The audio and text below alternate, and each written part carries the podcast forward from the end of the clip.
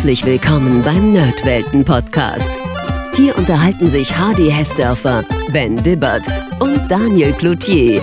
Meistens über alte Spiele, manchmal aber auch über andere nerdige Dinge. Also macht's euch bequem, spitzt die Ohren und dann viel Spaß mit der heutigen Folge. Ja, und damit herzlich willkommen auf dem Games Festival 23. Mein Name ist Hardy Hessdörfer. Mein Name ist Daniel Cloutier. Und ich bin Ben Dibbert.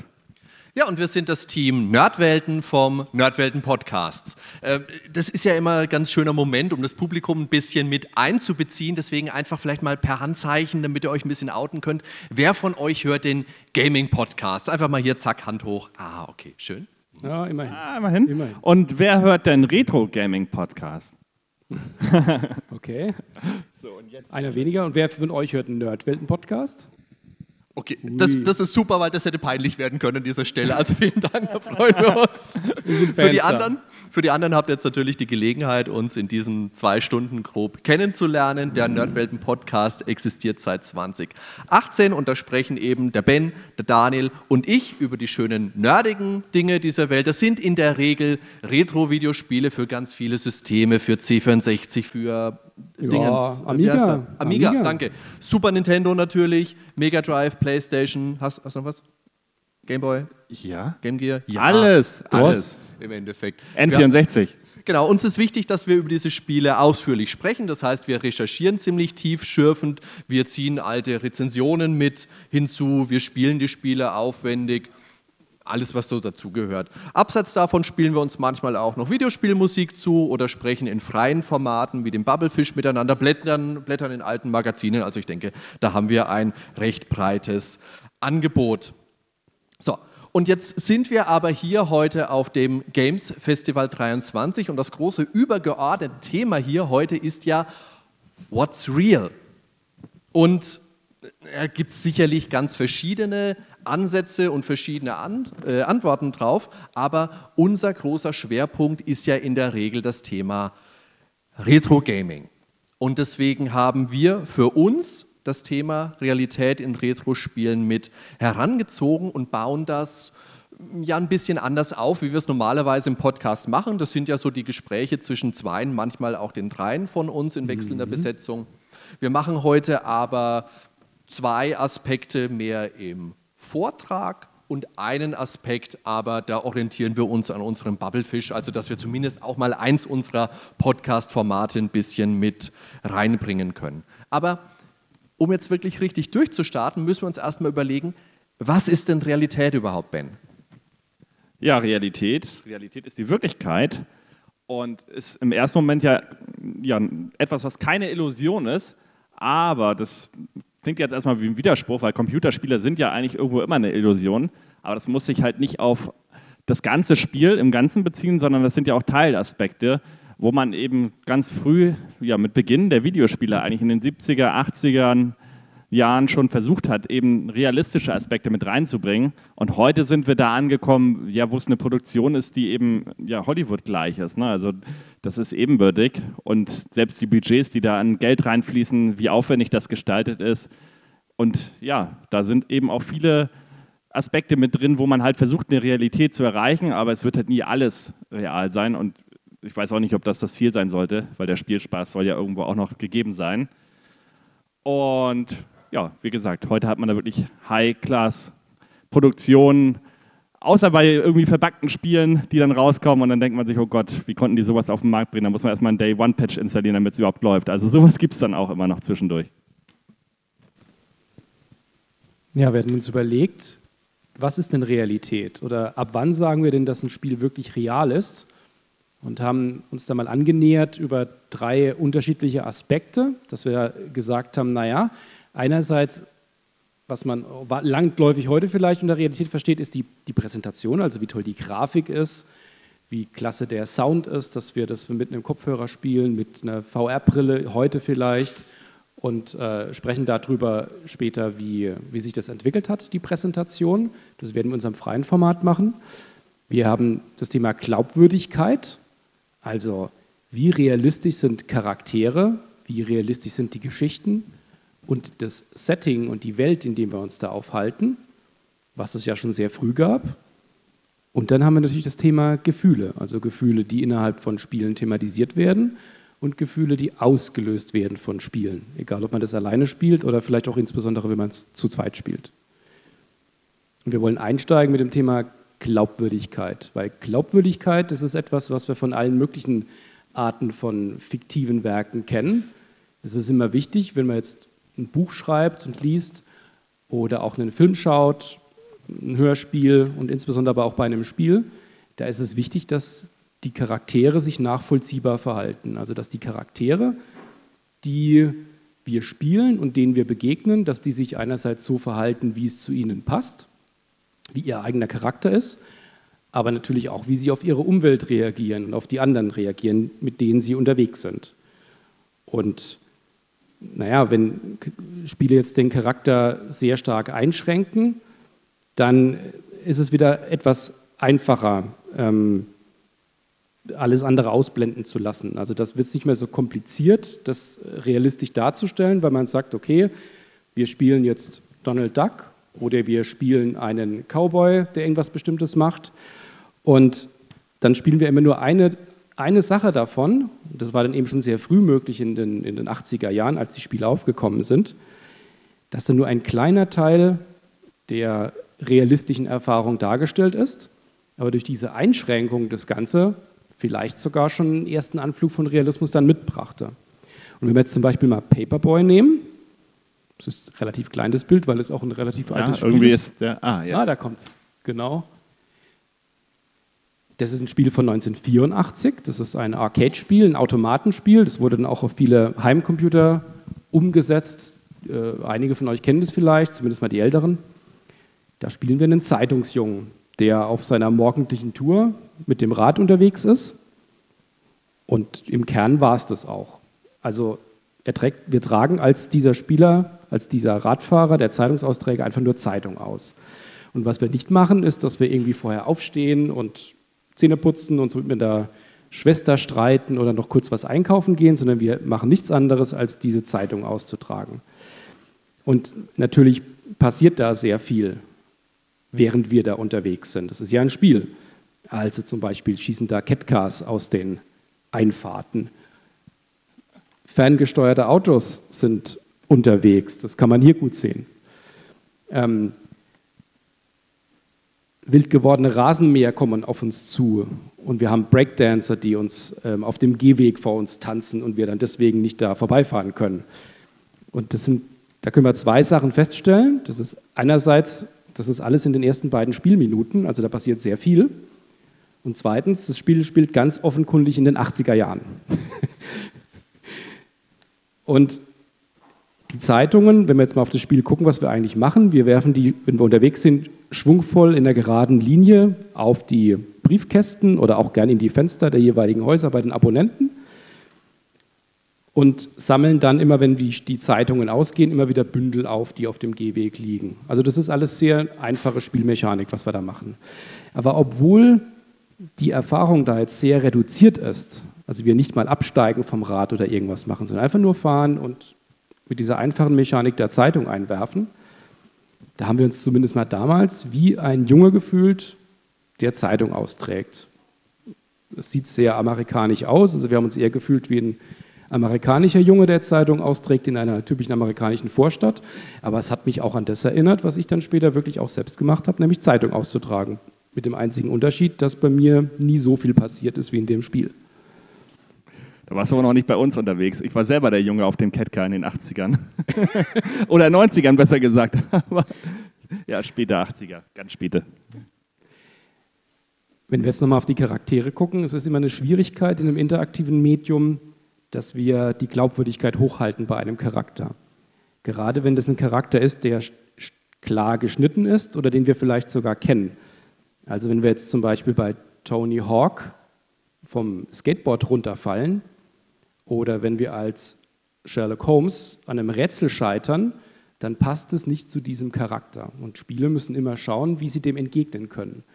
Entweder indem sie das Ganze vereinfachen, dass es eben nicht passieren kann, oder wie im Fall von Sherlock Holmes, dass gern auch ein Nebencharakter einfach derjenige ist, den man selbst spielt und man die Brillanz von Holmes einfach nur zusieht, weil man selbst ist ja immer doof und kriegt einzelne Rätsel nicht gelöst.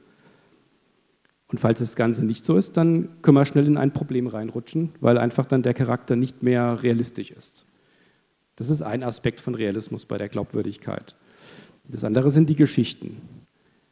Geschichten gibt es ja in Spielen schon sehr lange, kommen wir auf das eine oder andere noch zu und die können auch sehr, sehr einfach sein. Jetzt bei Paperboy gibt es keine wirkliche Geschichte, das ist einfach nur eine kurze Radfahrt. Aber ein paar Jahre vorher, da gab es auch schon erste Text-Adventures. gerade in den 80ern war das ein beliebtes Genre. Und da wurden ausführlich Geschichten erzählt und auch Charaktere, äh, die wir begleiten oder die wir auch selbst spielen. Und ein berühmtes, das ist auch ein sehr besonderes Beispiel, ist sicherlich der Hobbit, dem Spiel zu ähm, J.R.R. Tolkiens äh, Fantasy-Klassiker. Dazu hatten wir auch mal eine Folge aufgenommen. Und was ist denn so besonders an dem Spiel, Hardy, aus deiner Sicht? Ja, also über den Hobbit haben wir vor einer Weile, wie du sagst, im Podcast gesprochen. Und wenn man sich das Bild anschaut, okay, das schaut nicht sonderlich spektakulär aus, das ist klar. Aber für ein Textadventure aus dem Jahr 1982 hat es eben auch schon die Besonderheit gehabt, dass es wirklich die Lizenz verwendet hat. Okay, das haben in den 80ern nicht viele Spiele gemacht, das muss man klar sagen. Es gab natürlich viele Spiele, die haben auf Star Trek oder Indiana Jones oder you name it basiert, aber Lizenz war immer so ein Ding. Und hier hat man sich wirklich mit der Tolkien Estate auseinandergesetzt und hat die Geschichte vom Hobbit mit eingebaut und hat dazu auch realistische Charaktere verwendet. Im Hobbit habe ich NPCs verbaut in Form von Thorin Eichenschild und von Gandalf, die sich frei durch die Welt bewegen können und ihr eigenes Ding machen. Das heißt, die treffen zwischendurch mal auf uns und sagen, hey, Bilbo, was, was hast du denn da dabei? Was hast du da einstecken? Oh, einen Ring, zeig doch mal. Dann nimmt sich Gandalf den Ring und dreht ihn ein bisschen. Wenn du Glück hast, gib den dir wieder. Wenn du Pech hast, steckt dann ein und sagt, schau, Kakao, und ist er fort. Und das war einfach so was, was dieses Spiel so besonders gemacht hat. Es hat natürlich oft dazu geführt, dass du das Spiel nicht beenden konntest, aber gerade das hat auch ein bisschen Spaß gemacht, weil du abseits der Pfade, die du kanntest aus dem Hobbit, immer wieder auch Situationen hattest, die es einfach wild gemacht haben, die es unvorhersehbar gemacht haben. Und das war das Tolle am Hobbit von 1982.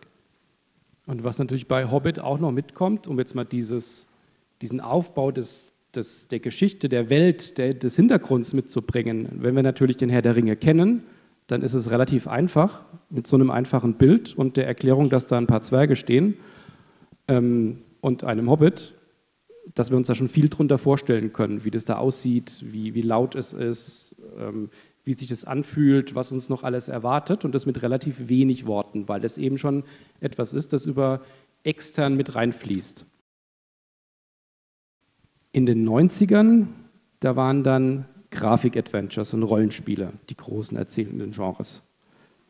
Und hier konnten dann die Geschichten viel stärker mit auch der fortgeschrittenen Präsentation dann schon verbunden werden und wir konnten mehr zeigen als erzählen. Und das ist einfacher, direkter, schneller und liefert immer wieder auch einfacheres Feedback für den Spieler, wenn er sehen kann, was sich verändert und das nicht in Textform erst übersetzen muss. Und gerade mit dieser, Präsent mit dieser besseren Präsentation ist es halt auch einfacher, dann die, die Charaktere wirklich darstellen zu können. Wir haben jetzt hier mal als Beispiel das sehr populäre Baldur's Gate rausgezogen. Das ist ein Spiel aus der Vogelperspektive. Das ist aus den. Nummer zwei. Ja, ja, ist der zweite So viel Teil. Zeit muss sein. Ja, ja, ist der zweite Teil. Das sieht schöner aus als der erste. Ich habe mir gedacht, so viele pixelige Sachen, dass wir mal etwas Schöneres rausziehen.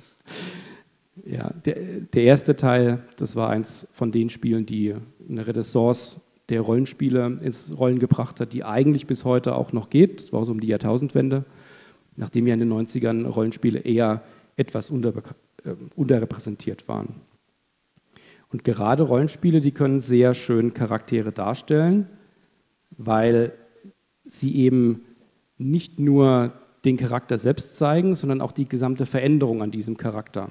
Also wenn jetzt der Charakter ein Schwert bekommt oder eine Rüstung oder er einer bestimmten Rasse entspricht oder eine bestimmte Größe hat, dann wird es gerade in den späteren Spielen halt auch immer wieder gezeigt, Das heißt, die Identifikation mit der Figur und auch mit der Umwelt ist deutlich einfacher, als das Ganze in, in Textform zu präsentieren, was das bei die Rollenspiele besonders gut hinbekommen haben. Sowas war natürlich bei Paperboy noch nicht möglich, wenn wir da jetzt mal einmal zurückgucken. So, aber parallel, da gab es auch nicht den Strang der bekannten Grafik-Adventures. Kennt jemand die Spiele oder kennt jemand irgendein Spiel davon? Sagt es jemandem was? Ja? Manic Mansion. Genau, Manic Mansion. Das ist eins von den sehr frühen Lucas Arts, damals noch Lucas Film Adventure, ganz genau. Noch ein weiteres? Ja, es steht leider drauf, gell? Das hätte man doch wegschneiden müssen. Sierra war da immer sehr einfach. Die haben das immer noch, noch drüber geschrieben oder drunter, genau. Links unten ist Sun and Sorcerer, oder? Ganz genau. genau. Ja, und das bekannteste ist eigentlich dann rechts oben, also zumindest mal von mir, äh, das erste Monkey Island in der. Ganz genau, sehr gut, in der Scum Bar. Genau. Also Spiele, mit denen wir über den Mauszeiger die Welt ähm, verändert haben, uns in der Welt bewegt haben und gerade ab Mitte der 80er bis in die, in die frühen oder Mitte der 90er war das eben über dieses Verben-Interface, was man hier ja auch schön sieht. Bei Space Quest, da war das schon weg, da war das dann alles eher mit Icon-Steuerung und dann eher in Vollbild. Aber bei Grafik-Adventures, da waren auch von Anfang an die Charaktere schon dargestellt. Es gab immer noch Texte, gerade in den Dialogen, also so wie heute auch noch aber es gab keine größeren Einführungen mehr. Wir kriegen nicht erklärt, wie die Welt aussieht, sondern das wird dargestellt, genauso wie die Icons, die wir einsammeln können. Sieht man hier ja auch. Bei den ersten Spielen ist es auch noch Text. Bei Maniac Mansion und bei Monkey Island, ich glaube, man sieht es. Ähm, und bei den neueren Spielen, da ist dann das Interface entweder sogar schon weggeklappt, auf jeden Fall wird es dann als Icons dargestellt. Und man kann auch sehen, dass so nach und nach die Verben immer weniger werden, also die Verbenleiste sich reduziert. Das war ja eigentlich noch so ein Vehikel aus der Text-Adventure-Zeit.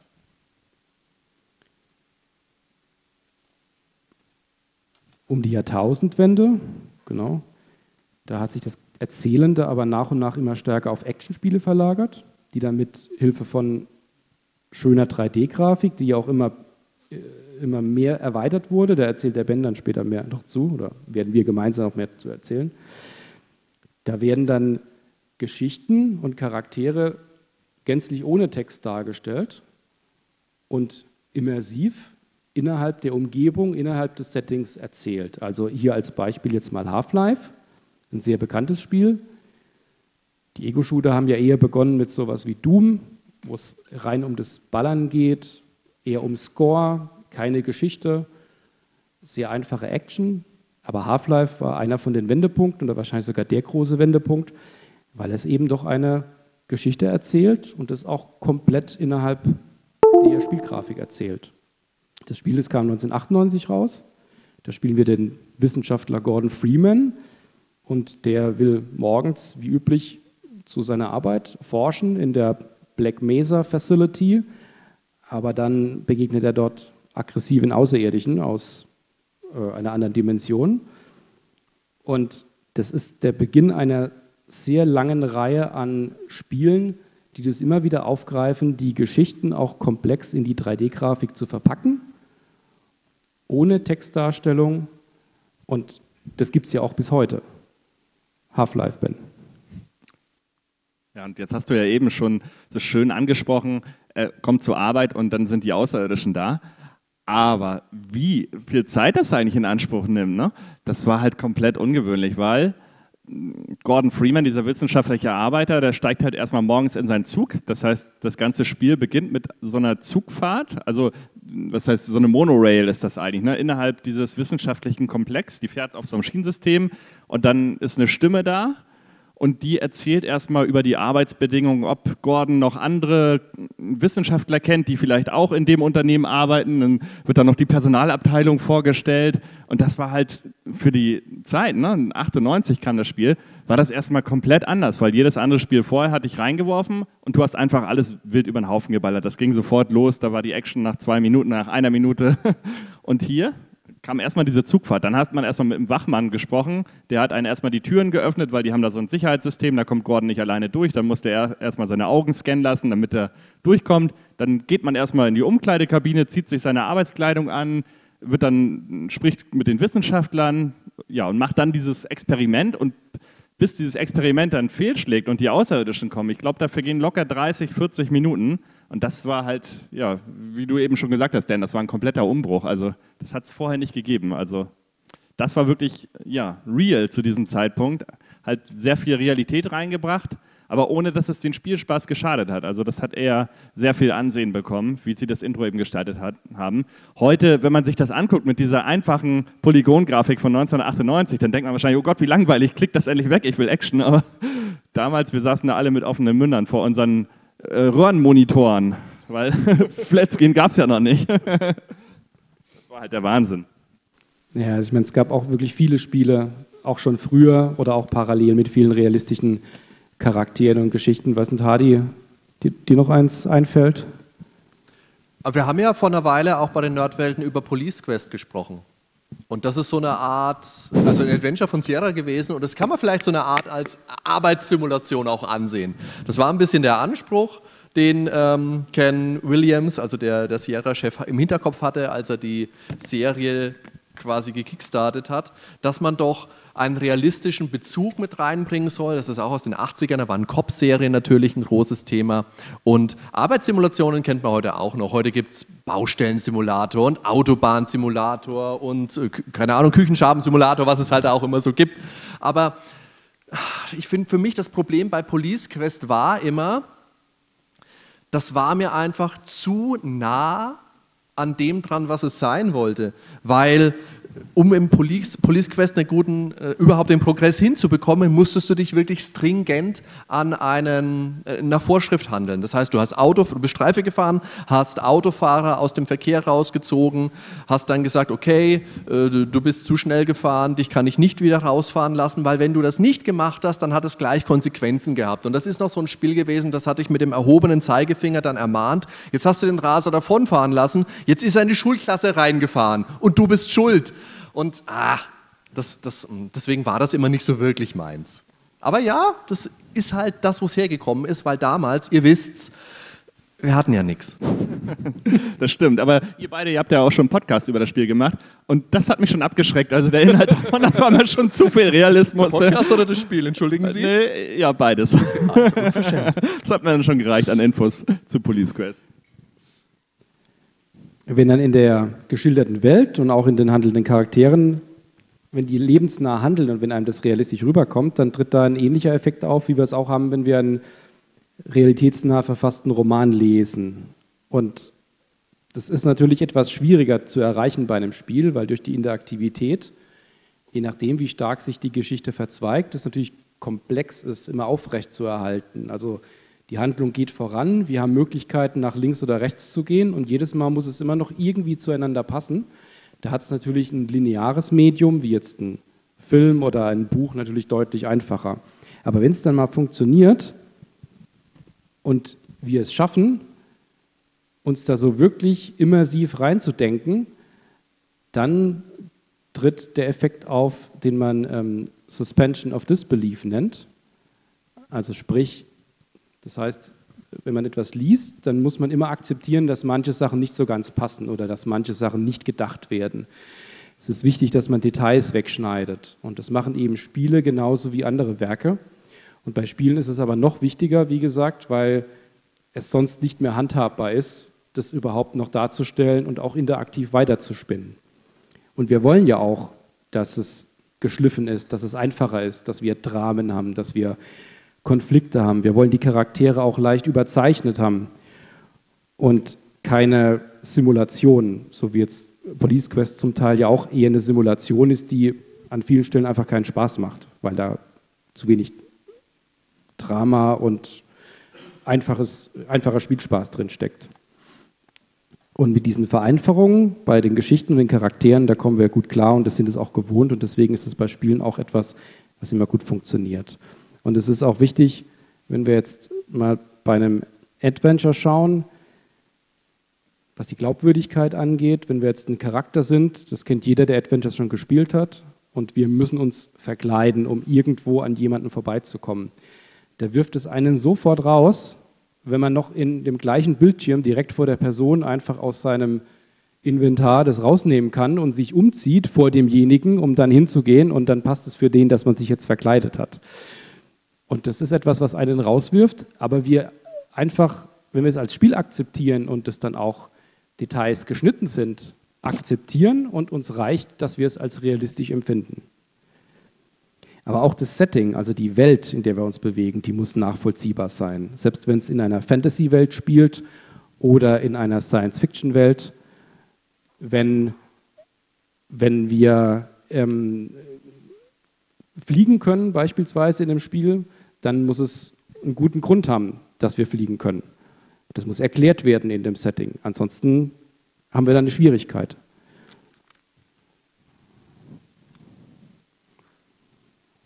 Ja, wir sind etwas hinterher mit den Bildern. Aber jetzt haben wir es wieder. Einfacher ist es, wenn wir an einem realistischen Ort sind. Also wie beispielsweise hier bei Pirates in der realen Welt. Das sieht natürlich auch sehr einfach aus, ist ja auch schon ein sehr altes Spiel. Da kann man hier oben sehen, wie die Übersichtskarte ist, wie wir unterwegs sind mit unserem Schiff und die einzelnen ähm, Inseln ansteuern, die einzelnen Städte. Wir können sehen, wie es ist, wenn wir auf der jeweils ankommen, wenn wir uns da mit äh, Personen unterhalten und auch wie es ist, wenn wir ein anderes Schiff entern.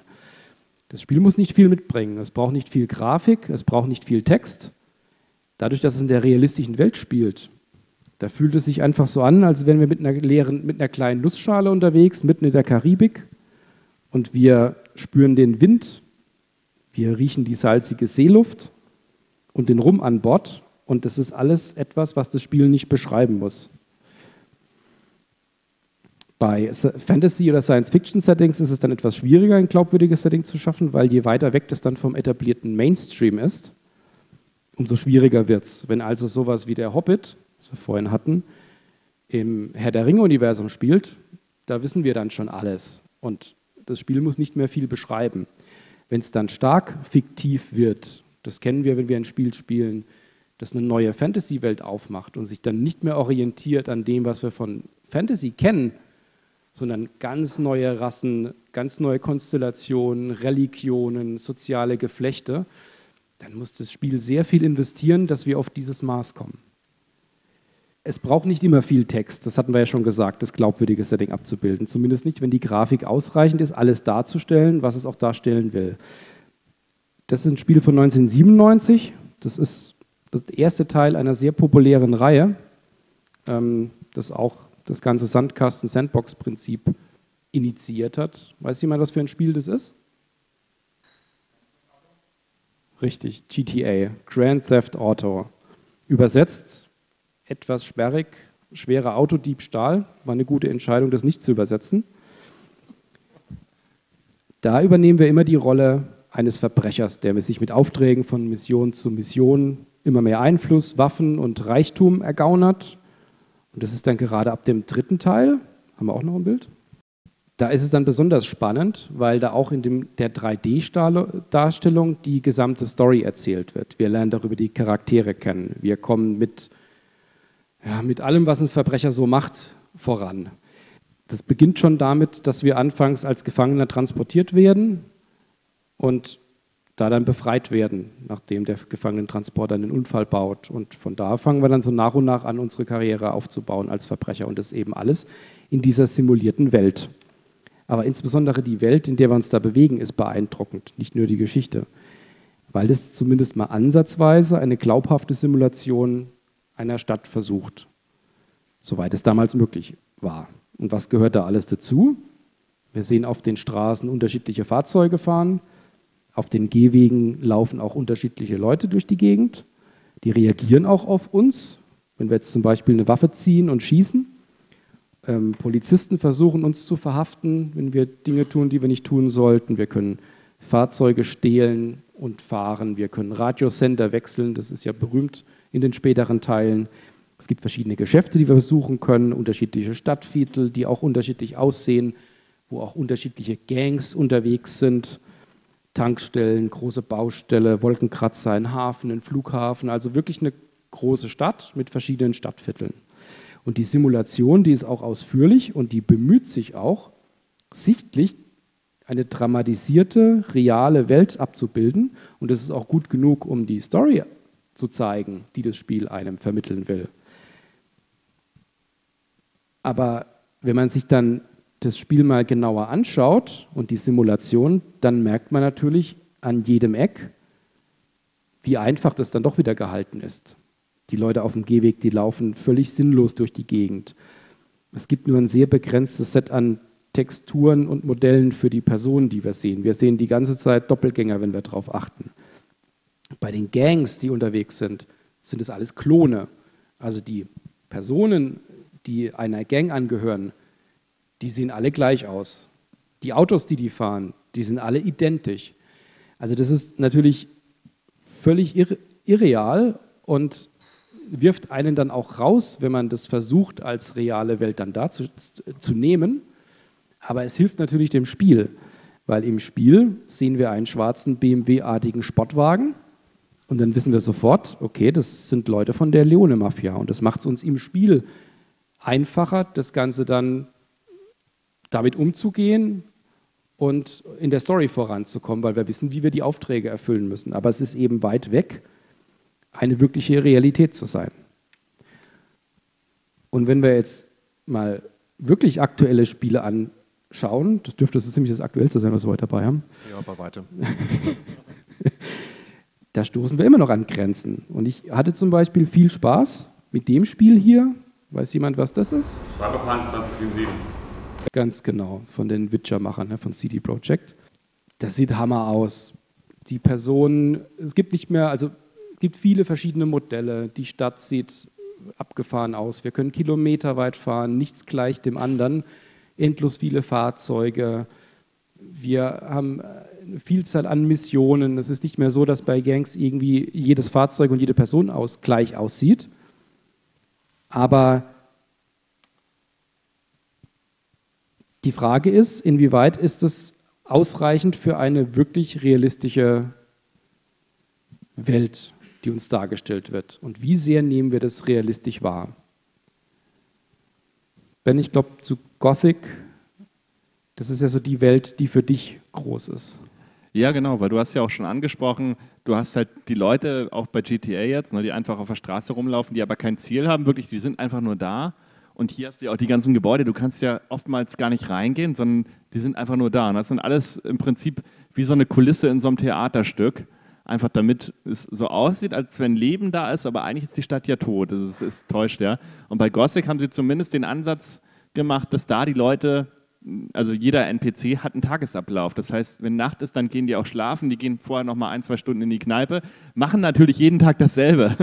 Das heißt, der Holzfäller, der steht morgens auf, geht dann zu seinem Holzstamm und dann sägt er den ganzen Tag an einem und denselben Stamm. Also im Endeffekt ist es auch natürlich nur ein Theaterstück, aber es ist ein bisschen ausgefeilter, weil die haben wirklich Tagesabläufe und ich kenne, glaube ich, nur ein Spiel, also klar, ich kenne nicht alle Spiele, es wird auch noch andere geben, aber sonst fällt mir nur Zelda Majora's Mask zum Beispiel ein wo halt auch diese Charaktere feste Tagesabläufe haben.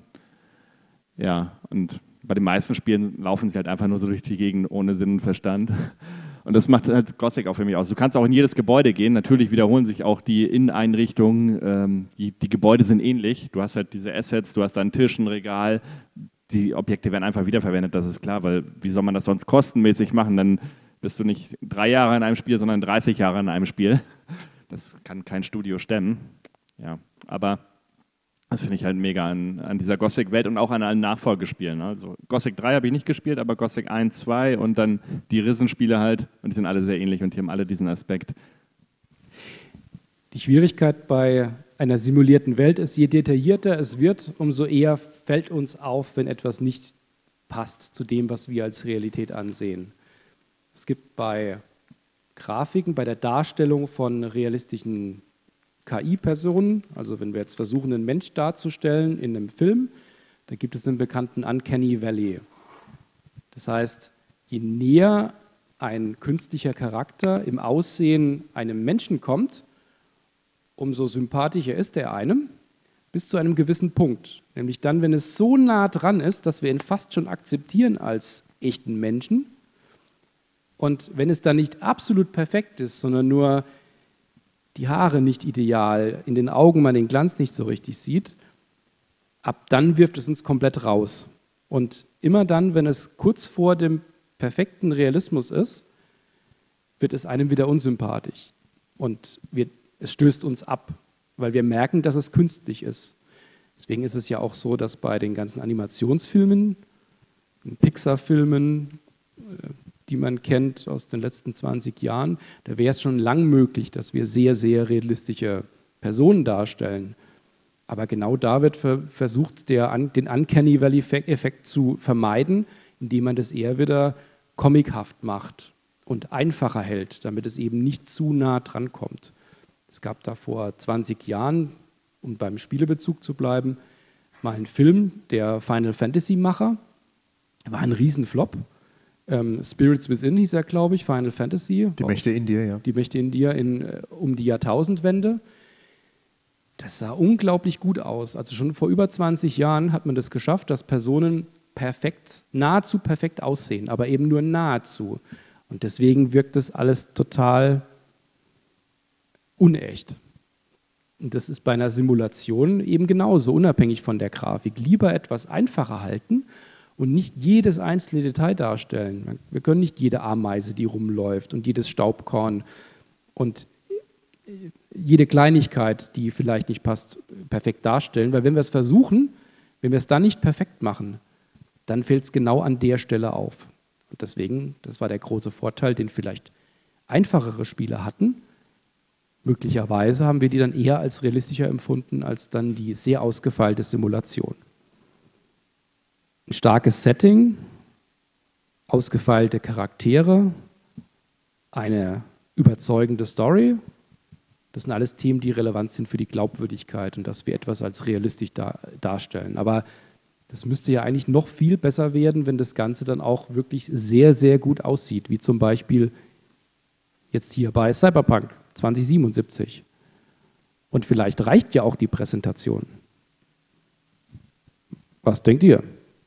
Naja, also wie gesagt, Präsentation ist für mich nicht alles. Also mich stört das halt, dieses, äh, diese Leere. Ne? Und vor allen Dingen, die Welten werden immer größer. Also das siehst du ja bei Cyberpunk, das siehst du bei Witcher 3. Man hat halt echt schöne Landschaften, aber man reitet durch die Unendlichkeit. Ne? Und das ist das, was mich dann so ein bisschen immer rausholt. Also es sieht zwar mega realistisch aus, aber ich bin tatsächlich lieber für kleinere, komprimiertere Welten.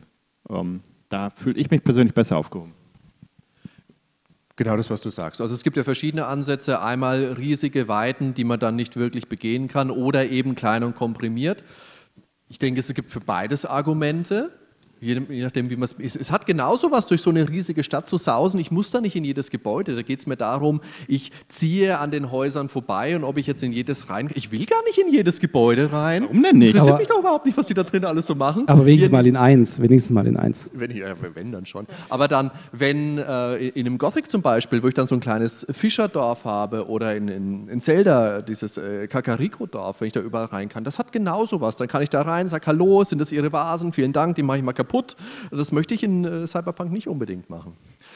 Aber ja, ich denke, man kann mit dem einen genauso Spaß haben wie mit dem anderen. Ich würde jetzt nicht hergehen und sagen, so muss man es machen und das andere hat keinerlei Berechtigung, weil mir persönlich schon beides Spaß macht. Und es gibt ja dann auch Spiele, die nehmen die Open World vielleicht ein bisschen raus und setzen dann mehr auf Abschnitte wie ähm, Deus Ex die neueren Teile, wo du dann in die großen Gebäude rein kannst und dann auch verschiedene Möglichkeiten hast, in die einzelnen Wohnungen reinzukommen. Gehe ich jetzt durch die Tür oder breche ich frontal durch die Wand? Also, mhm. ne, da hat, haben sich die Spiele schon gewandelt im Laufe der Zeit, haben viel zu bieten und ich denke, alles hat so seine Vor- und auch seine Nachteile, ja. So viel zum Thema Glaubwürdigkeit.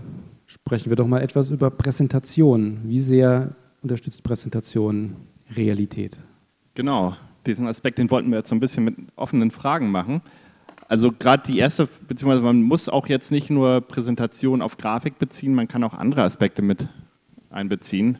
Also ja, ob irgendwas realistisch präsentiert ist, sei es jetzt audiomäßig, ähm, ja, über Grafik oder über ganz andere Aspekte.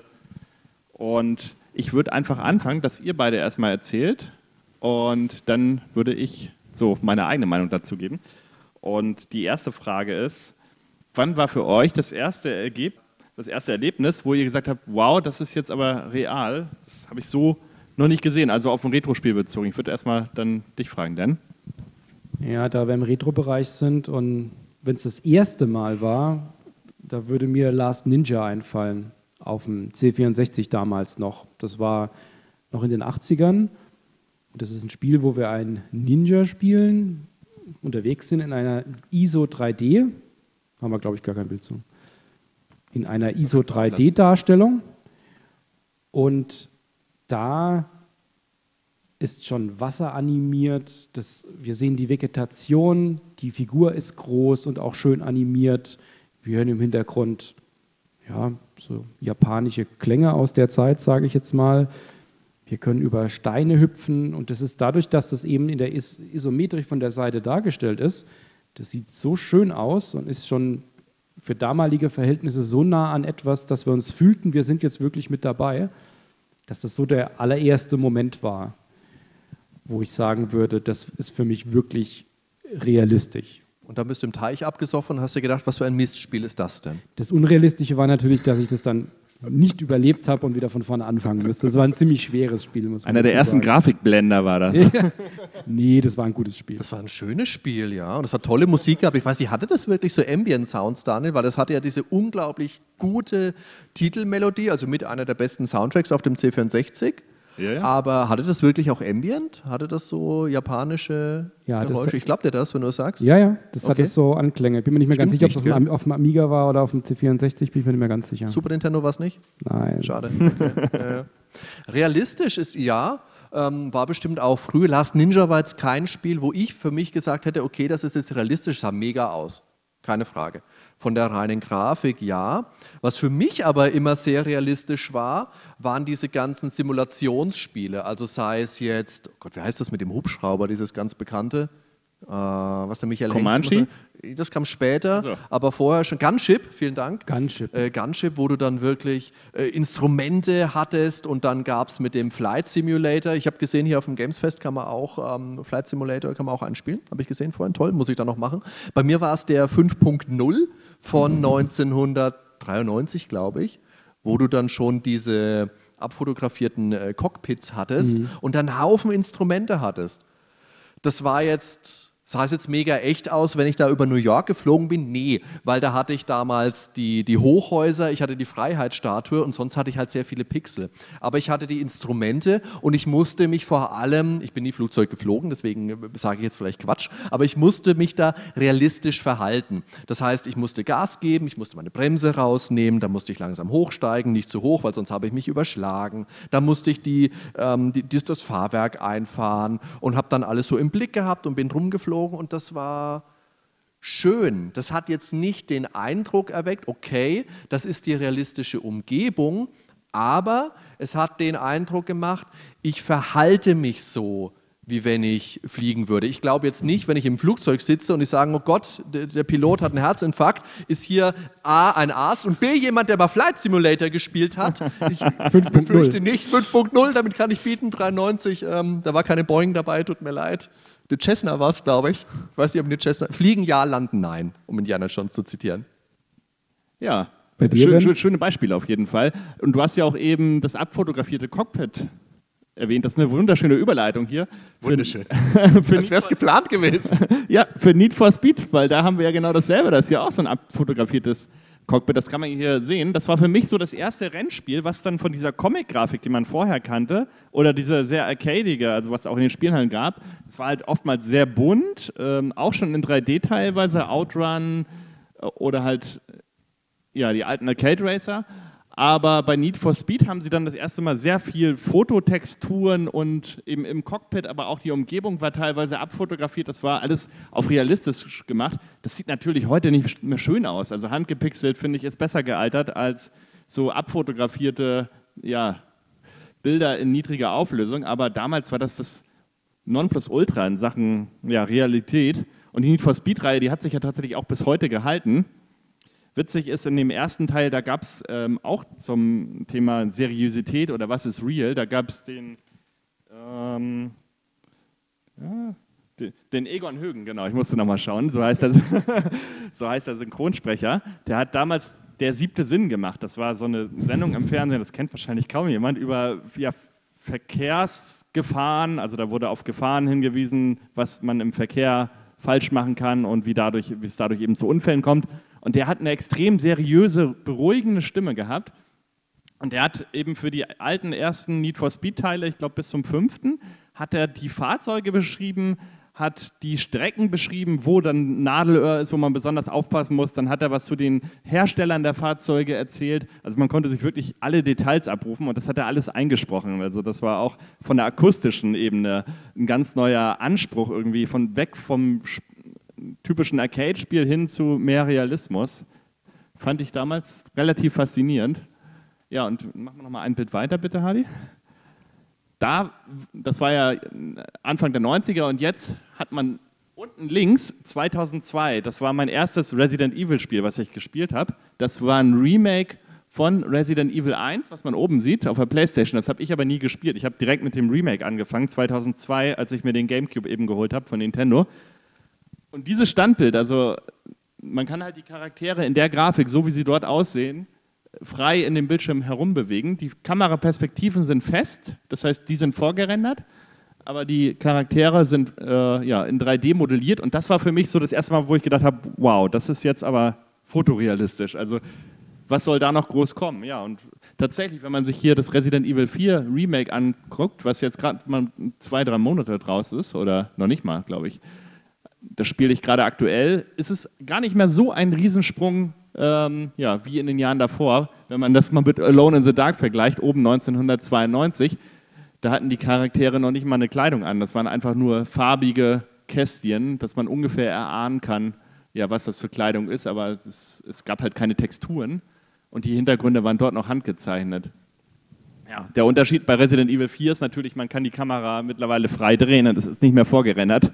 Das sieht man jetzt hier auf dem Standbild nicht so, aber da ist dann die Grafik-Power reingewandert, ne? dass man heute sowas halt aus jeder Perspektive in Echtzeit berechnet und damals ging es 2002 nur in einer festen Perspektive, aber das war für mich halt der Moment, wo ich gesagt habe, jetzt ist die Grafik da angekommen, viel mehr geht nicht.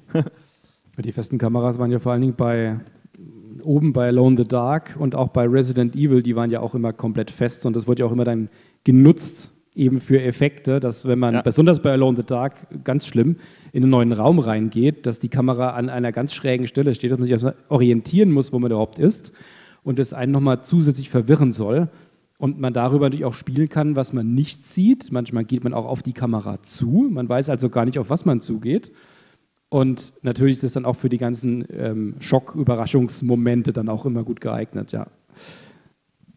Und das Resident Evil Remake für den GameCube von 2002, das sah ja so gut aus, dass es ja über die Jahre immer wieder rausgekommen ist für alle möglichen Plattformen. Ich glaube, ja. bis zur Switch kannst du ja auf jeder Plattform ab 2002 kannst du Resident Evil ins Regal stellen. Ich will jetzt nicht sagen, dass ich das machen würde, weil meine Frau sitzt im Publikum und dann würde ich mich outen, aber es gibt Leute, die machen das. Ja, 2015 kam es ja erst für PC raus. Ne? Also hat lange gedauert, bis dann die Konsolenumsetzung kam. Aber ja, wie du schon sagst, 13 Jahre später hat man dasselbe Spiel, was ja schon ein Remake ist, halt nochmal rausgebracht. Und es sieht immer noch gut aus. Ja, aber ich habe dann, würde ich sagen, kommen wir direkt zur nächsten Frage. Und zwar die nächste Frage, ja, kann man hier auch schon so ein bisschen aus dem Bild ableiten, braucht es für euch für eine immersive Spielerfahrung eigentlich 3D oder sagt ihr 2D ist völlig ausreichend, dass ich sage, das ist für mich real? Ich würde schon mal vorab sagen, bei mir ist es abhängig von der Spielart, aber da würde ich gleich drauf zu kommen. Ähm, also Dan, wie sieht es bei dir aus? 2D versus 3D? Nee, ich brauche 3D nicht für Immersion. Also das ist natürlich toll, weil es einfacher, glaube ich, auch ist, sich dann da wirklich rein zu versetzen. Aber wenn ich jetzt nochmal überlege, vor, vorhin mit ähm, dem ersten GTA, was ja sehr rudimentäre Grafik nur von oben hat. Also es ist ja weit weg von der Sicht, die wir als Mensch jemals haben. Fühlt man sich über die Einbeziehung, dass man da irgendwie Pager-Nachrichten bekommt, ich weiß gar nicht, ob es im ersten Teil schon war, ähm, rumfährt, in Geschäfte reingeht, die Handlung vorantreibt. da fühlt man sich schon so drin, dass das auch mit so einfacher Grafik, finde ich, schon funktioniert, wenn es das Spiel ansonsten gut macht und dann eben darüber ausgleicht.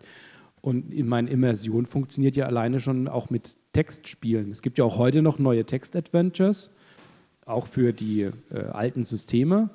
Und da kann ich mich an Spiele erinnern, wie jetzt zum Beispiel Hibernated, was vor ein paar Jahren rauskam, Science-Fiction, Mystery-Horror-Spiel. da ist man, wenn das gut geschrieben ist und wenn man da auch gut vorankommt und man sich das gut vorstellen kann, wie das Raumschiff aussieht, wie die Monster aussehen und so weiter, dann reicht auch Text, genauso wie bei einem Buch ja auch der Text reicht. Also für mich zumindest mal. Hm, ich würde nochmal bei GTA gerne einsteigen, da müsste Hadi einmal ein Bild weitermachen.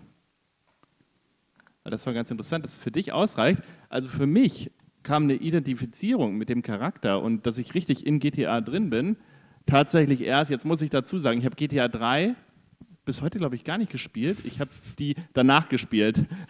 Raus, ja. also ich habe Vice City gespielt und ich habe San Andreas gespielt.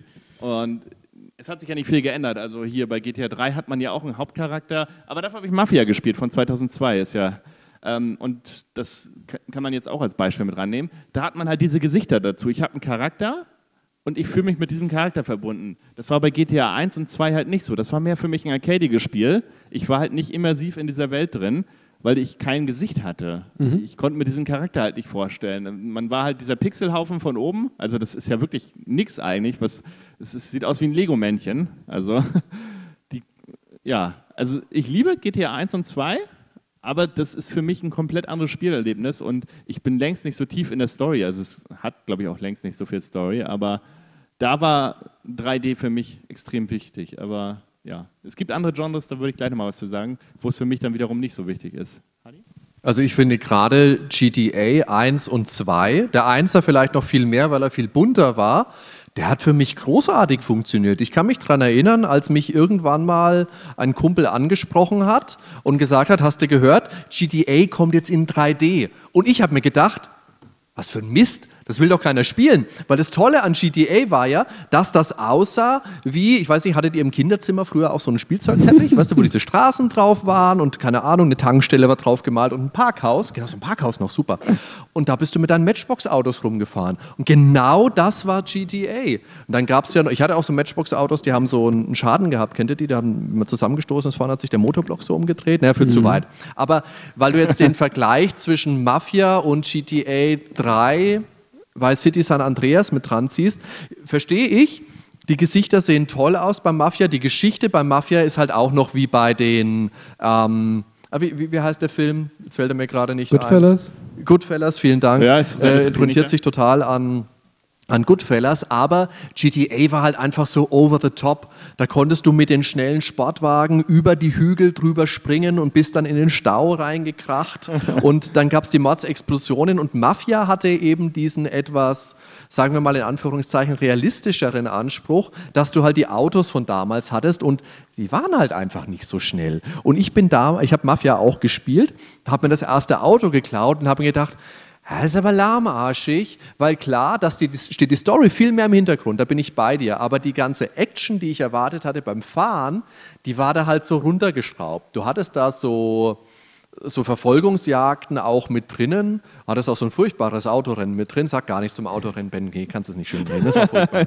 Und ach, das hat, mich einfach, das hat mir Mafia ein bisschen madig gemacht. Nicht die Geschichte, die ist toll, aber die Fahraction, die ich bei GTA hatte. Aber ich muss doch was zum Autorennen sagen. Sie haben es gepatcht. Es gab, weil es gab sehr viele Beschwerden, weil sehr viele. Immer. Kommt mir immer mit dem Patch, wenn ich das Autorennen kriege. Sie haben es dann entschärft. Ähm, ja, nee, aber absolut nachvollziehbar. Es geht ja sogar so weit, wenn du zu schnell fährst bei Mafia, dann wirst du angehalten, also dann verfolgt dich die Polizei und nimmt dich fest oder ist ja frech. Die verfolgt die Polizei, das machst du bei GTA aber auch, mein Freund. Nee, aber nicht, wenn du zu schnell fährst, nur wenn du was Ach so. Nee, nur wenn du Menschen überfährst. Also ist glaube ich sogar egal, ob du andere Autos anrempelst und hier werden sogar Verkehrsregeln halt beachtet. Auch wenn du bei Rot über die Ampel fährst. Bei das ist kein Spiel für mich. Mafia. Äh, aber nochmal zu GTA 1 und 2. Also ich liebe die Spiele, die sind auch nicht schlechter, sondern die sind halt einfach anders. Für mich funktionieren die halt als Fun-Spiele, weil wir haben gerade letztens eine LAN-Party gehabt mit mehreren Leuten und haben stundenlang mit äh, GTA 2 gezockt im Multiplayer. Das ist halt super witzig. Und das funktioniert in 3D längst nicht so gut wie in 2D. Aber die Immersion ist halt eine andere. Das ist für mich halt ein typischer, wie du schon sagst, man, es ist, als wenn man mit Matchbox-Autos zusammen spielt. So. Diese Erfahrung hatten wir dann im Multiplayer. Hat mega Spaß gemacht. Ja, aber genau, vielleicht kannst du nochmal weitermachen, weil ich wollte nochmal sagen, wo ich halt kein 3D brauche. Und das sind die Spiele, hatten wir vorhin schon mal angesprochen, Maniac Mansion. Das war halt für mich das erste Spiel, was für mich wie ein Film war. Und ja, das war halt damals, am Anfang standen die Charaktere zusammen vor diesem Haus und dann hat der eine zum anderen gesagt, also es waren halt Jungs, äh, so im jugendlichen Alter, so, Auch hab, beides. ha- habt ihr, habt ihr den, diesen Film gesehen? Drei Jungs gehen in dieses Haus und dann, bra, ah, vergesst es und so, sagt er zu dem anderen.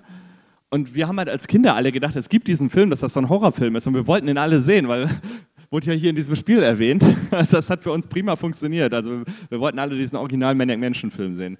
Mach sonst mal weiter. Genau, und das war halt das Spiel dann und das war für mich so viel Realismus plötzlich. Also man hat vorher diese einfachen C64-Spiele gespielt, wo man ein bisschen rumgerannt ist, also so Jump-and-Run-Plattformer oder so, so Blockout-Spiele. Und hier war es halt erst Mal, dass man wirklich ein Haus hatte. Ich hatte einzelne Räume, ich hatte einen Kühlschrank, ein Schlafzimmer, ein Esszimmer. Ich konnte dieses ganze Haus halt mir wirklich vorstellen. Und da hat mich die 2D-Grafik überhaupt nicht gestört. Also, weil es für mich in, in diesem Point-and-Click-Adventure, weil es äh, ja, perfekt funktioniert und es sind ja auch nicht irgendwelche Texturen, die sich ständig wiederholen, sondern es sind ja wirklich handgezeichnete Räume, wenn man so will. Also natürlich wiederholen sich ja auch einzelne Grafiken, aber ja, es ist halt nicht irgendwie, es sieht nicht aus wie ein Nintendo-Spiel oder wie ein Mario oder so. Ich kann es mir halt so vorstellen, dieses Haus. Ja, das haben halt gerade Grafik-Adventures halt schön hinbekommen. Ne? Wie Maniac Mansion, aber auch ja, Zack McCracken, okay, das ist die, die kurz danach. Aber auch so Spiele wie das Police Quest, was wir angesprochen hatten, oder vielleicht auch die Leisure Suit Larry-Reihe, auch wenn jetzt natürlich der Humor over the top ist und was da passiert. Aber da wird etwas Realistisches dargestellt, so einfach wie es geht, von der Seite mit vielleicht etwas Tiefe. Aber das erinnert uns an das, wie wir es kennen. Also das spielt in der realen Welt oder nahe der realen Welt. Und da brauchen wir kein 3D und das ist ein einfaches Mittel. Deswegen war das ja auch eine lange Zeit ein, ein, ein sehr, sehr extrem beliebtes Genre, um Geschichten zu erzählen, um realistisch darzustellen. Ja. Mach nochmal weiter, Hardy. Ja, und da war halt der, die Erweiterung dann. Ne? Also bei Manic Mansion war es nur ein Haus mit wenigen Farben dargestellt, auf 16 Farben beschränkt. Und so sahen die Spiele dann später aus. Also das ist für mich eine realistische Insel. Das Schiff, ähm, Pirateninsel, oben Venedig, das sind alles Sachen, die, auch wenn das jetzt keine Fototexturen sind oder so, mein Gehirn macht daraus halt ja, eine realistische Stadt. Ich kann mir diese Stadt genau so vorstellen. Ich kann mir auch diesen arabischen Markt unten rechts so vorstellen. Ja, und das war für mich so das Nonplusultra in den 90ern. Wie sieht es aus zeitmäßig? Schaffen wir noch eine dritte Frage oder müssen wir weitermachen, Hadi? Wenn wir uns ein bisschen sputen, kriegen wir die dritte Frage auch noch rein. Ja. Ja, die machen Nee, ich wollte nämlich nur mal sagen, die dritte Frage, die beschäftigt sich mit dem Aspekt Sound. Und da sind wir ja mittlerweile auch auf einem ganz anderen Level. Und wir hatten ja damals ja, Piepstöne von einspurig bis mehrspurig dann auf dem NES. Ja, dieser typische Chiptune-Sound und dann wurde es halt immer realistischer. Dann hat man auf dem Super Nintendo dann echte Instrumente eingeführt, aber auch nur auf acht Instrumente gleichzeitig beschränkt. Und dann kam ja irgendwie diese Musik in CD-Qualität und dann kam ja auch irgendwann echte Orchester ins Spiel. Also heute ist die Musik ja, ja auf demselben Level wie eben Hollywood-Filmproduktionen und ja, entsprechend fließen da auch diese Budgets rein. Aber ich finde, damals die, durch diese einfachen oder durch diese Begrenzung äh, waren die Kompositionen, die dahinter stecken, hinter den Stücken, ich fand die viel ohrwürmiger. Ich weiß nicht, wie seht ihr das? Vielleicht du zuerst denn, diese Entwicklung. Was magst du da oder vielleicht, vielleicht nicht? Also ich, ich finde es schon klasse, wie jetzt heute Spielemusik ist. Das sind häufig auch Soundtracks, die man auch außerhalb der Spiele sich anhören kann, weil die ja, wie du sagst, entweder mit extrem guten professionellen Samples zusammengesetzt ist oder eben wirklich mit einem Orchester eingespielt. Ähm, das höre ich immer wieder gern. Die, die älteren Sachen, da gibt es ja, wie du sagst, aus den frühen Klängen, aus der 8-Bit-Zeit, C64 war der erste, der so einigermaßen nach Musik klang, sage ich mal, der Chip. Das wird ja auch heute noch produziert. Ähm, Ben ist da ja auch als Chip Nord-Tune-Musiker äh, unterwegs, unter dem Namen Nordic Sound, wenn man gucken will. Das, das finde ich klasse, das höre ich auch heute gern. Aber das ist nichts, was ich jetzt dann ewig lang hören kann. Also das, das eher punktuell, man einzelne Stücke und dann ist es aber auch irgendwie wieder gut. Dafür ist man dem vielleicht dann auch, ja, moderne Ohren hören einfach auch bei modernen Spielen, das ist dann schon anders. Ich mag diesen Zwischenbereich noch, den es gab, also diese 16-Bit-Zeit, wo schon mit Samples gearbeitet wurde, die vielleicht gar nicht so wahnsinnig gut klingen, aber die haben sich natürlich bei uns, die wir das damals gespielt haben, auch so verhaftet. Wenn ich jetzt an Lotus 2 denke oder Sachen von, von den Bitmap Brothers, die Musik. Ich wollte gerade sagen, du als Amiga äh, ja, genau. Man, die Mod-Musik, ne, die dann entwickelt wurde. Genau, und die, die, die höre ich auch heute noch gern. Und ich finde, das, das reicht auch, um das Ganze zu untermalen, weil es wird dadurch ja nicht realistischer. Also es gehört nicht zur Präsentation Musik und Sound, aber Musik macht ein Spiel ja nicht realistischer, wenn wir jetzt mal da dabei bleiben beim Realismus.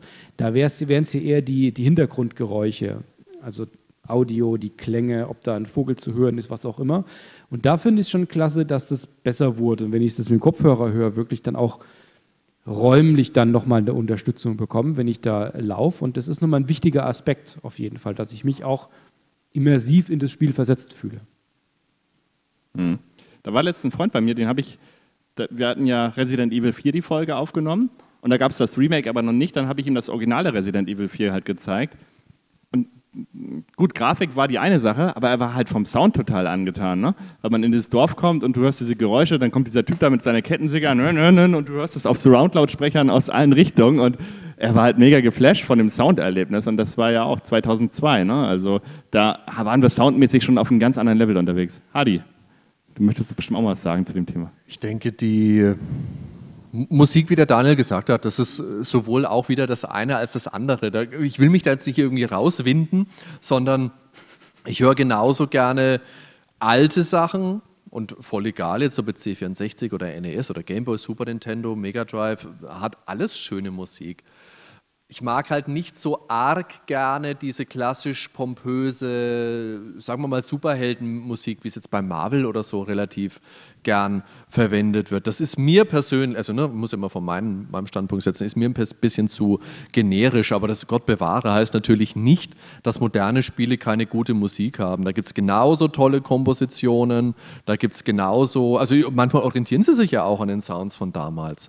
Das ist, glaube ich, auch was, was man nicht so pauschal beantworten kann. Das hängt mhm. immer vom jeweiligen, von der jeweiligen Situation, vom jeweiligen Spiel, von der jeweiligen Musik ab. Ja, kann ich aber nachvollziehen, diesen Aspekt. Das hatte ich bei dem, es gab ja ein Castlevania-Spiel in 3D, ne?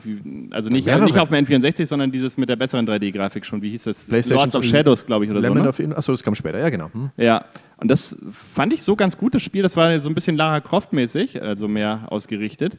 Das hatte aber so einen Soundtrack, der war halt komplett immer auf episch. Also du warst, egal wo du unterwegs warst, es war ständig so, als wenn du der epischste Krieger der Welt bist. Und das hat mich dann schon ein bisschen rausgerissen und gestört, weil episch wirkt es nur, wenn es zwischendurch auch mal ruhiger wird. Also wenn es komplett episch ist. Oder jetzt beim neuen Metroid Dread, da ist es halt komplett auf Tension gerichtet. Also du hast die permanent, der ganze Soundtrack ist für mich als wenn du unter Dauerspannung bist und dann geht aber die Spannung verloren. Also du brauchst diese Abwechslung, finde ich, damit mhm. so eine Spannungsmusik oder so eine epische Musik halt umso mehr reinhaut, wenn sie dann kommt.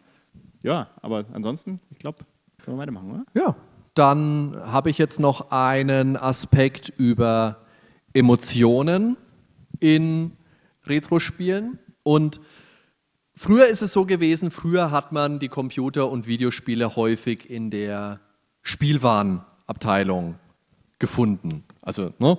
die waren weit davon entfernt, auf einer Ebene mit einem Film oder, oh Gott bewahre, mit einem Buch gestellt zu sein. Heißt nicht, dass man heute gar keine Spiele mehr in Spielwarenabteilungen findet, meine Güte, ist auch immer noch so der Fall. Aber dank des technologischen Fortschritts hat sich dann auch der erzählerische Anspruch von Spielen gewandelt. Weil auch ein Spiel ist in der Lage, eine Geschichte gut zu strukturieren und packend zu erzählen. Auch wenn es dafür natürlich eine andere Herangehensweise nutzt. Und das ist einerseits eine ganz natürliche Entwicklung, geht andererseits aber auch mit der Entwicklung der Hardware und der Speichermedien einher. Früher war ein Spiel ja nicht viel größer als eine E-Mail, ein, ein Word-Dokument. Ich weiß nicht, Daniel, hast du dein Handy einstecken zufällig irgendwie irgendwo? Nee. Nein, vielleicht. Naja, wenn jetzt einer hergeht und nimmt sein Handy raus und macht ein Bild vom, vom Ben und von mir, ja, komm, Ben, kommst jetzt mal mal her, mach mal schnell ein Mal Bild. gucken, wie groß es Hier. denn ist. Mal groß, wie groß es ist, lach mal Ben, jawohl, wir lachen, okay. Schön, vielen Dank. Dann ne, ist dieses Bild ungefähr so groß wie ein riesiger Stapel damals C64-Disketten oder wie das äh, Durchschnitts-Super Nintendo-Spiel. Das Speicherproblem wurde dann beiseite gewischt, als dann ja so in den frühen 90er die CD-ROM wirklich ihren Siegeszug angefangen hat. Und dadurch ist Speicherplatz einerseits plötzlich eklatant billiger geworden und andererseits war er in Hülle und Fülle vorhanden. Auf eine CD-ROM hier, viele von euch wissen es bestimmt noch, konnte man 650 Megabyte packen. Sechs, mind, mindblowing, der Daniel hier, er sagt's. Das ist also grob das Hundertfache, das Hundertfache eines normalen DOS-Spiels auf so einer 3,5 Zoll Diskette, das halt dann, keine Ahnung, auf 5, 6 Disketten ausgeliefert worden ist. Wir hatten früher, also unser erster PC, den wir zu Hause hatten, das war ein 386er, den hat mein Vater irgendwann mitgebracht, auch relativ früh. Und der hatte eine Festplatte mit 20 Megabyte. Kann man mal sacken lassen. Und eines der ersten Spiele, also er hatte dann viele kleine Spiele, die da mit drauf waren. Das erste größere Spiel, das ich dann bekommen habe, war Monkey Island 2. Monkey Island 2 hat 8 Megabyte verbraucht von dieser 20 Megabyte Festplatte. Als mein Vater das rausgefunden hat, ist er schier ausgeflippt. Hier, das Kind bombt da meinen Computer zu mit seinem Mist. Das kann ja nicht wahr sein. Das ist genauso, wenn meine Kinder heute auf der Switch sich, keine Ahnung, ähm, was spielen sie? Fortnite und Rocket League und schon sind 80 Gigabyte Platz fort. Naja, also dadurch hast du jetzt heutzutage durch die neuen Medien ganz andere Möglichkeiten gehabt. Du konntest aufwendige Filmsequenzen reinbauen und hochwertige Musik. Also schon viel näher an den Möglichkeiten eines, eines Hollywood-Films dran. Das bedeutet jetzt natürlich nicht, meine Güte, dass das die einzige Art und Weise wäre, wie man Emotionen in Spielen rüberbringen kann und wie leicht oder wie schwer sie zu erzeugen sind. Vielleicht können wir da einfach mal per Zuruf in die Runde fragen, was für Emotionen fallen euch so ein? Hier, ein- haut einfach mal raus, was fällt euch ein? Wut. Wut, super, genau. Immer die erste. Ja, noch was? Traurigkeit. Traurigkeit, habt ihr noch was, Ben, Daniel? Ähm, Freude. Ja, kann man natürlich auch empfinden. Also ihr seht, da gibt es eine ganze Menge. Jetzt für hier ist für uns wichtig zum einen Wut und Freude, Furcht und Trauer. Auch in dieser Reihenfolge, weil meiner Meinung nach sind die in einem Spiel sukzessive schwieriger umsetzbar. Und wir beginnen mal mit Freude und Wut. Das sind so die ersten Emotionen, die man auch in frühen Spielen gefunden hat. Ne? Lag jetzt vielleicht weniger an den betont gefühlvollen Inhalten, sondern teilweise an der Steuerung oder eben am unverschämt hohen Schwierigkeitsgrad. Die meisten kennen es wahrscheinlich. Wer hat schon mal einen Controller vor Wut aus dem, na, aus dem Fenster vielleicht nicht, aber auf den Boden gepfeffert? Controller, Maus, irgendwas? Ja, das, na, das ist klar. Der Daniel, das war. Daniel doch nicht, der ist doch immer so ruhig. Gut, das bringt uns nämlich direkt zum Thema. Freude und Wut gehen beim Gaming nämlich eng miteinander einher und das schon in sehr frühen Spielen, zum Beispiel bei Pong aus dem Jahr 1972. Und Pong ist ein sehr simples Zwei-Spieler-Spiel, das ist wichtig. Das bedeutet nämlich, einer gewinnt, der andere verliert. Der eine freut sich und der andere ärgert sich. Und das lässt sich dadurch super leicht erzeugen, weil wenn ich verliere, dann liegt das in der Regel ja nicht an mir, sondern daran hier, dass der Daniel wieder unfair war, weil er mir äh, verbaut hat, wie ich was gesehen habe, oder der, der, der Ben hat wieder was mit meinem Controller gemacht. So ein Mist. An dir liegt es nicht, ja, ja. Und jetzt müssen wir uns nochmal vor, vor Augen halten, hier Pong, wir haben hier weiße Striche vor schwarzem Grund, einen schwarzen Ball. Das war's. Aber das hat auch schon ausgereicht. So kann man nämlich Ärger und Wut sehr leicht, sehr schnell erreichen. Völlig egal, ob das vom Spiel, ja? Ich wollte nur kurz mal dann fragen, was der erste Rage-Quit für euch war. Passend zum Thema. Da ihr euch erinnert. Oh Gott, der erste Rage-Quit, ich weiß, weiß ich gerade, was der letzte war. Ich glaube, bei, mir hier? bei mir Der letzte und der erste. Jetzt müsste ich, also ich müsste jetzt tatsächlich spoilern, weil äh, wir arbeiten ja auch im Hintergrund immer an, äh, an, Spiel, an, an Spielen, die wir für neue Folgen brauchen und ich spiele gerade Castlevania Circle of the Moon auf dem Game Boy. Und wenn du da an einer blöden Stelle kaputt gehst, wo du lange nicht speichern konntest, dann mache ich den Game Boy schon mal aus. Bei mir war es eigentlich eine ja, Stelle, an die ich mich immer wieder gerne erinnere, eigentlich, weil das, das halt so witzig war. Ich habe Star Wars gespielt auf dem Gamecube, Rogue Leader, also Rogue Squadron 2, Rogue Leader. Und da gab es ein Medaillensystem. So, man konnte Silber, also Bronze, Silber, Gold, Platin war das Beste. So, und dann hatte ich schon Gold und wollte halt Platin bekommen. Und dann wird das bewertet nach einzelnen Kriterien. Dann heißt es, wie oft hast du den Zielradar benutzt, ähm, wie viel wie Zeit hast du gebraucht, wie viele Abschüsse, wie war die Trefferquote. So, und dann hatte ich von den sechs Kriterien, so eine Mission dauert 26 Minuten ungefähr, hatte ich alles voll, denn dann stand der Trefferquote, wird benötigt 90 Prozent, 89 Prozent. ich diesen Controller genommen, auf den Boden geworfen, auf den Teppichboden, den ich damals hatte. Der Gamecube-Controller ist abgeprallt. Wieder im Er ist immer so emotional, wenn der Band springt. Das ist das Mikrofon plötzlich auch mal fort. Jetzt brauche ich den Ständer doch. Er ist abgeprallt in meine Hand. Ich habe direkt weitergezockt, habe die Mission nochmal gemacht und habe es dann geschafft. Aber das Erlebnis haben wir irgendwo auch schon mal in der Podcast-Folge erzählt. Ach, erster Rage Quit, das war irgendwie auf dem C64 bestimmt. Ich denke mal G.I. Joe, da kann ich mich noch gut dran erinnern. Da habe ich mich mal geärgert, wenn ich verloren habe. Und dann habe ich auch meinen Joystick irgendwo hingeworfen. Sicher. Zählt das auf dem C64 eigentlich schon als Rage Quit, wenn man 10 Minuten das Spiel lädt und dann kann man nicht spielen, weil dann irgendein Fehler kommt, dass man die Diskette aus dem äh, Laufwerk rausnimmt und Das wegfeuert? war man ja gewohnt. Dass es war man gewohnt, ja. na Wir hatten doch nichts, Hadi. Wir hatten nichts. Da ist natürlich die Gefahr, das kann schnell in Frust umschlagen und dann geht natürlich der Spielspaß auch flöten. Wenn ich mich jetzt durch einen schweren Level gegeißelt habe, kann man ja schon sagen, und dann vom Endgegner mit einer vermeintlich fiesen oder gar unfairen Attacke äh, besiegt werde, ja, dann kann schon mal passieren eben, dass der Controller Flügel wachsen und dass er aus dem Fenster segelt. Es gab früher auf dem NES, das war die erste Heimkonsole von Nintendo, und äh, da gab es viele Spiele in den USA. In dem Spielejournalismus damals hat sich ein Begriff geprägt, der hieß NES Hard, also NES schwer im Deutschen. Und das galt hauptsächlich für Spiele wie Mega Man, Ninja Gaiden, Probotector und Castlevania. Castlevania 1 von 1986 für das Famicom Disk System, 87 dann für das NES erschienen, ist ein Action-Plattformer. Da spielen wir Simon Belmont, einen Angehörigen eines Vampirjäger-Clans, der seit Generationen den finsteren Grafen Dracula bekämpft, der alle 100 Jahre aus seinem untoten Dämmerschlaf erwacht und, naja, was will er machen, die Welt unterjochen.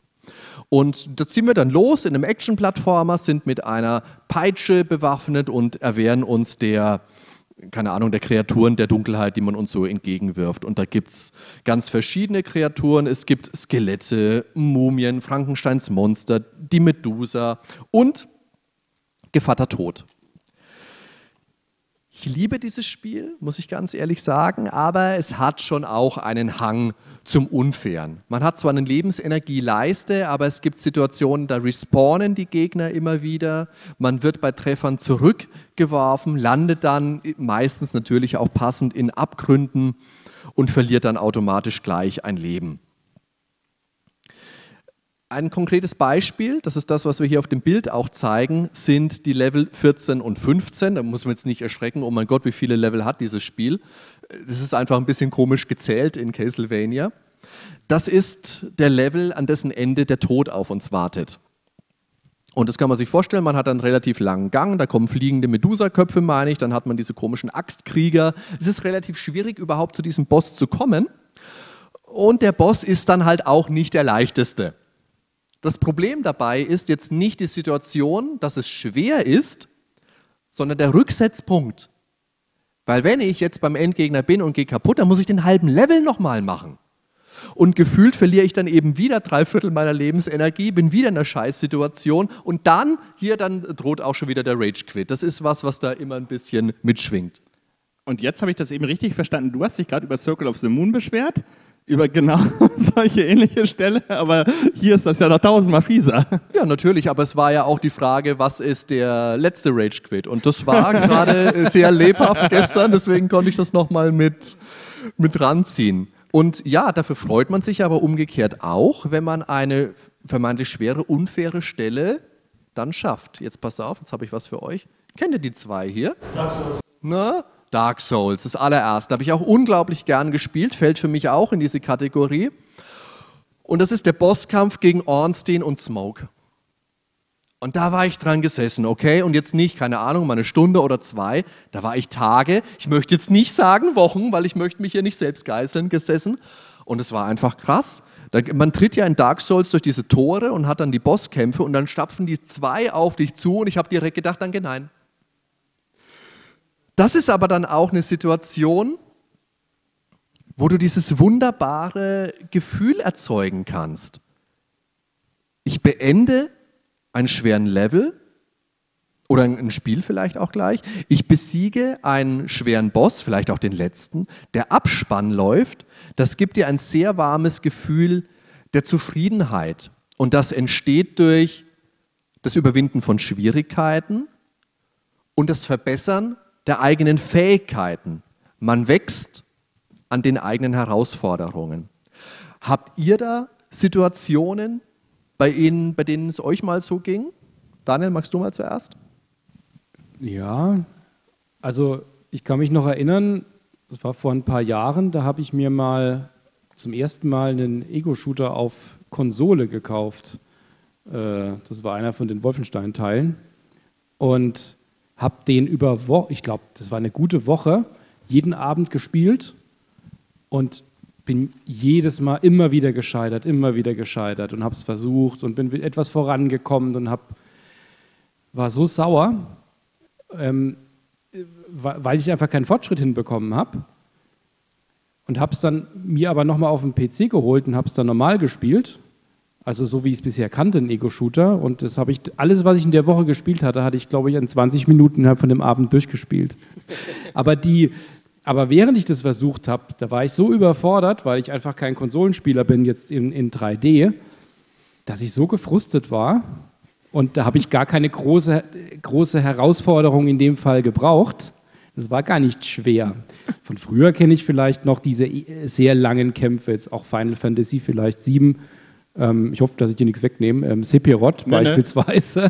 weil es immer so ewig gedauert hat auch und, und wie sehr hat man sich dann gefreut, wenn es dann funktioniert hat, ja. das dann auch zu schaffen. Ben? Ja, bei mir war es tatsächlich kürzlich äh, Hollow Knight. Ich habe das Metroidvania ist relativ spät für mich entdeckt, war von Anfang immer so ein bisschen abgeschreckt wegen den Grafik, das sah alles so ein bisschen monochrom, fast schwarz-weiß aus, aber Hollow Knight ist der Bringer. Also es macht so viel Spaß und die Bosskämpfe, sind halt perfekt ja, gemacht, dass es immer an dir selber liegt. Es ist nie unfair. Und Hollow Knight nennt man ja auch das 2D Dark Souls. Also das ist ja Dark Souls in 2D übertragen. Also sagen ganz viele, ich habe ja Dark Souls nicht gespielt. Und da gab es halt auch einen Boss, der hieß Grimm. Und dann gibt es aber eine Albtraumversion, die kannst du optional freischalten. Das heißt, ja, wenn man schon fast alles gemacht hat, dann kann man halt diesen Nightmare Grimm besiegen sechs Stunden saß ich dran. Also über drei Tage verteilt, jeweils zwei Stunden Sessions.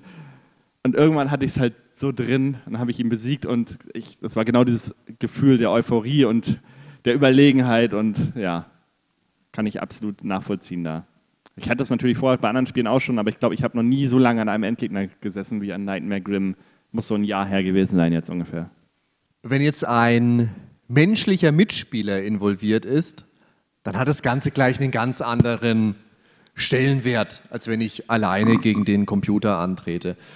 Pong als Beispiel haben wir jetzt gerade schon erwähnt. Für mich persönlich war ein sehr prägendes kompetitives Spielgefühl Street Fighter 2. Und für meine Kinder heute ist es eher sowas wie Rocket League. Oder Mario Kart natürlich, das vereint die Generationen ja. Das kann man hier auf dem Games Festival auch spielen, habe ich vorhin gesehen. Zwischen diesen Spielen, die wir auf den Bildern sehen, liegen jetzt nicht nur mehrere Jahrzehnte, sondern auch mehrere Konsolengenerationen. Aber die Emotionen, die die Spiele erzeugen, die sind genau dieselben geblieben. Man feuert sich gegenseitig an oder man piesackt sich.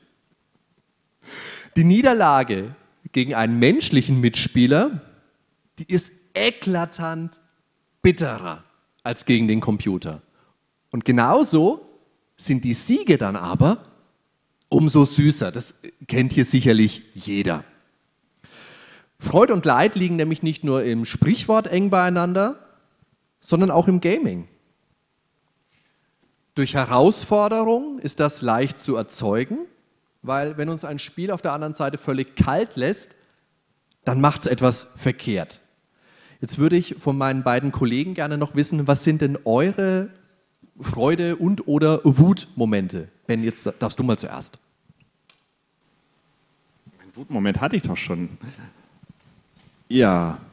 Hast du noch einen Freudemoment? Ja, also Street Fighter, nicht Street Fighter 2, aber Street Fighter 4 haben wir im Internet mit einem Kumpel, mit dem ich damals befreundet war, wir haben das Wochen, Monate, Jahre gespielt, glaube ich. Also und natürlich war es da immer mega emotional, wenn jeder nur noch so einen kleinen Pixel an Balken hatte und man dann den Kampf gewinnt, dann hat man sich gefreut wie ein kleines Kind. Also ja, also das ist ein richtig gutes Beispiel. Und was ich auch noch sagen kann, damals habe ich, ja Ende der 90er war das, habe ich eine Zeit lang Counter-Strike 1.6 war das noch, als das noch eine Mod war für Half-Life, habe ich es im Clan gespielt und ja, wenn wir dann halt im Clan zusammen gezockt haben, als Team, wir waren dann über Headset verbunden oder ja, saßen halt zusammen in einem Raum, wenn wir irgendwie im Netzwerkcafé oder so und haben uns dann auch wirklich abgestimmt und als Team das zusammengespielt. Das war auch nochmal eine ganz andere Erfahrung. Wenn wir dann so ein, so ein Battle gewonnen haben gegen einen anderen Clan, das war schon großartig, aber das war eine relativ kurze Zeit. Ich glaube so ein Jahr, anderthalb.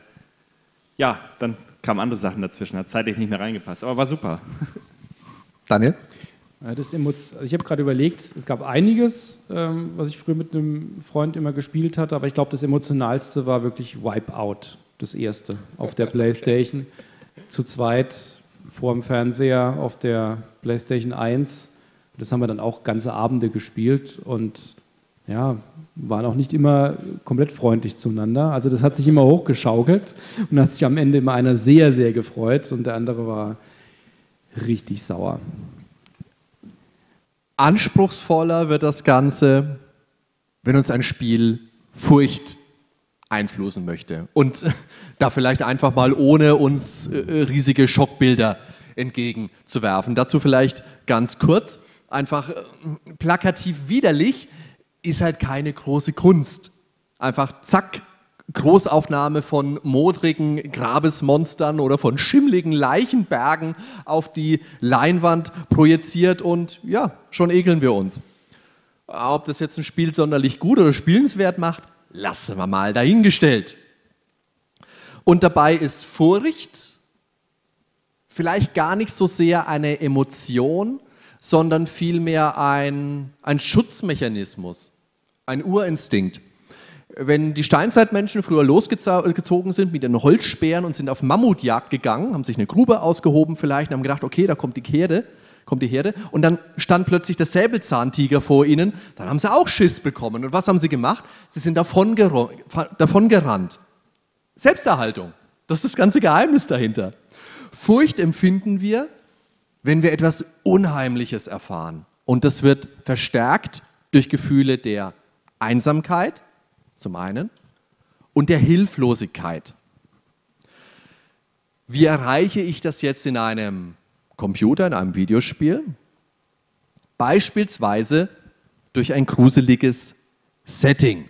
Und das kann ein dunkles Höhlensystem meinetwegen sein oder aber ein verfallenes, altes Herrenhaus, irgendwo einsam abgelegen in der Einöde, das man dann alleine erforschen muss, natürlich mit dunklen Gängen und mit knarzenden Dielen, ächzende Balken, alles was dazugehört, bewohnt von gruseligen, übermächtigen Gegnern, die man sich dann mit begrenzten Mitteln vom Hals halten muss und dabei ums blanke Überleben kämpft. Und der ein oder andere hat es vielleicht schon gemerkt. Das sind so grob die Definitionsmerkmale von Survival Horror.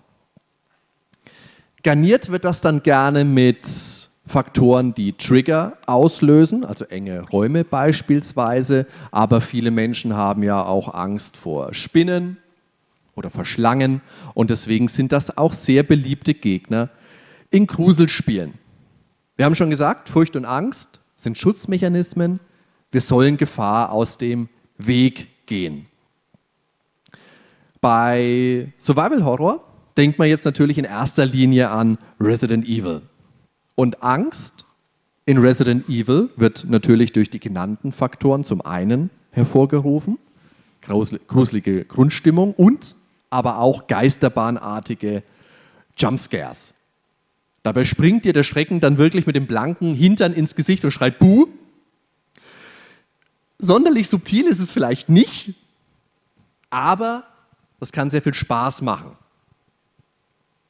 Auch wenn das im Jahr 1996, als Resident Evil erschienen ist für die erste PlayStation, gar nicht so innovativ war, wie man vielleicht annehmen könnte. Bereits 1992 gab es nämlich ein Spiel einer französischen Firma namens Infogrames. Das haben wir vorhin schon mal kurz angesprochen, das Resident Evil nahezu eins zu eins vorweggenommen hat. Und das war Alone in the Dark. Das hat Elemente von Lovecraft und von Cthulhu mitverwendet, nicht von ungefähr, weil ursprünglich sollte es mal ein Call of Cthulhu-Spiel werden. Es gab dann ein paar Schwierigkeiten mit den Lizenzinhabern, mit Chaosium damals, deswegen ist dann erst das nachfolgende Aphogramm-Spiel unter dem Call of Cthulhu-Banner erschienen. Das war, oder jetzt sitze ich auf dem Schlauch, das Adventure, das wir besprochen haben. Call of Cthulhu? Nein. Ähm, äh, Danke, Daniel, du bist erstmal Held. Shadow of the Comet. Shadow of the Comet, vielen Dank. Bester Mann. Tolles Spiel. Ja, ein gutes Spiel. In Alone in the Dark, jetzt aber geht es auch schon darum, wir haben ein verlassenes Herrenhaus, der Besitzer ist gestorben, wir sollen das erforschen. Es gibt Monster, es gibt Fallen, es gibt wenig Munition, wenig Heil-Items, dafür aber eine fixe, cineastische Kameraperspektive, die sich immer mal ein bisschen wendet, wenn wir uns im Raum bewegen, die aber leider manchmal auch die Übersicht krätzig machen kann. Das hat der Daniel vorhin schon mal angesprochen. Der Gegner greift mich aus dem gleichen Raum an, in dem ich auch bin. Ich sehe ihn aber vielleicht nicht unbedingt. Das schaut super aus, sieht aus wie ein Film, keine Frage. Manchmal ist es nicht so ganz der Übersicht dienlich. Dem hat man sich versucht zu behelfen, indem wir unsere Figur wie einen Panzer steuern. Das bedeutet, wenn ich meine, meine, meine Eingabegerät nach vorne drücke, dann bewegt sich meine Figur in die Richtung, in die sie gerade schaut. Mit rückwärts nach hinten und mit dem Pfeiltasten dreht sie sich um die eigene Achse. Das ist nicht sehr elegant, aber es funktioniert sehr gut. Was Alone in the Dark auch schon hat, was in Resident Evil wieder aufgegriffen würde, sind Textfiles. In Alone in the Dark sind das teils Tagebucheinträge, teils andere Bücher. In der CD-ROM-Version ganz toll atmosphärisch vorgetragen, wo dann halt jemand berichtet, wie er langsam, aber sicher dem Wahnsinn verfällt.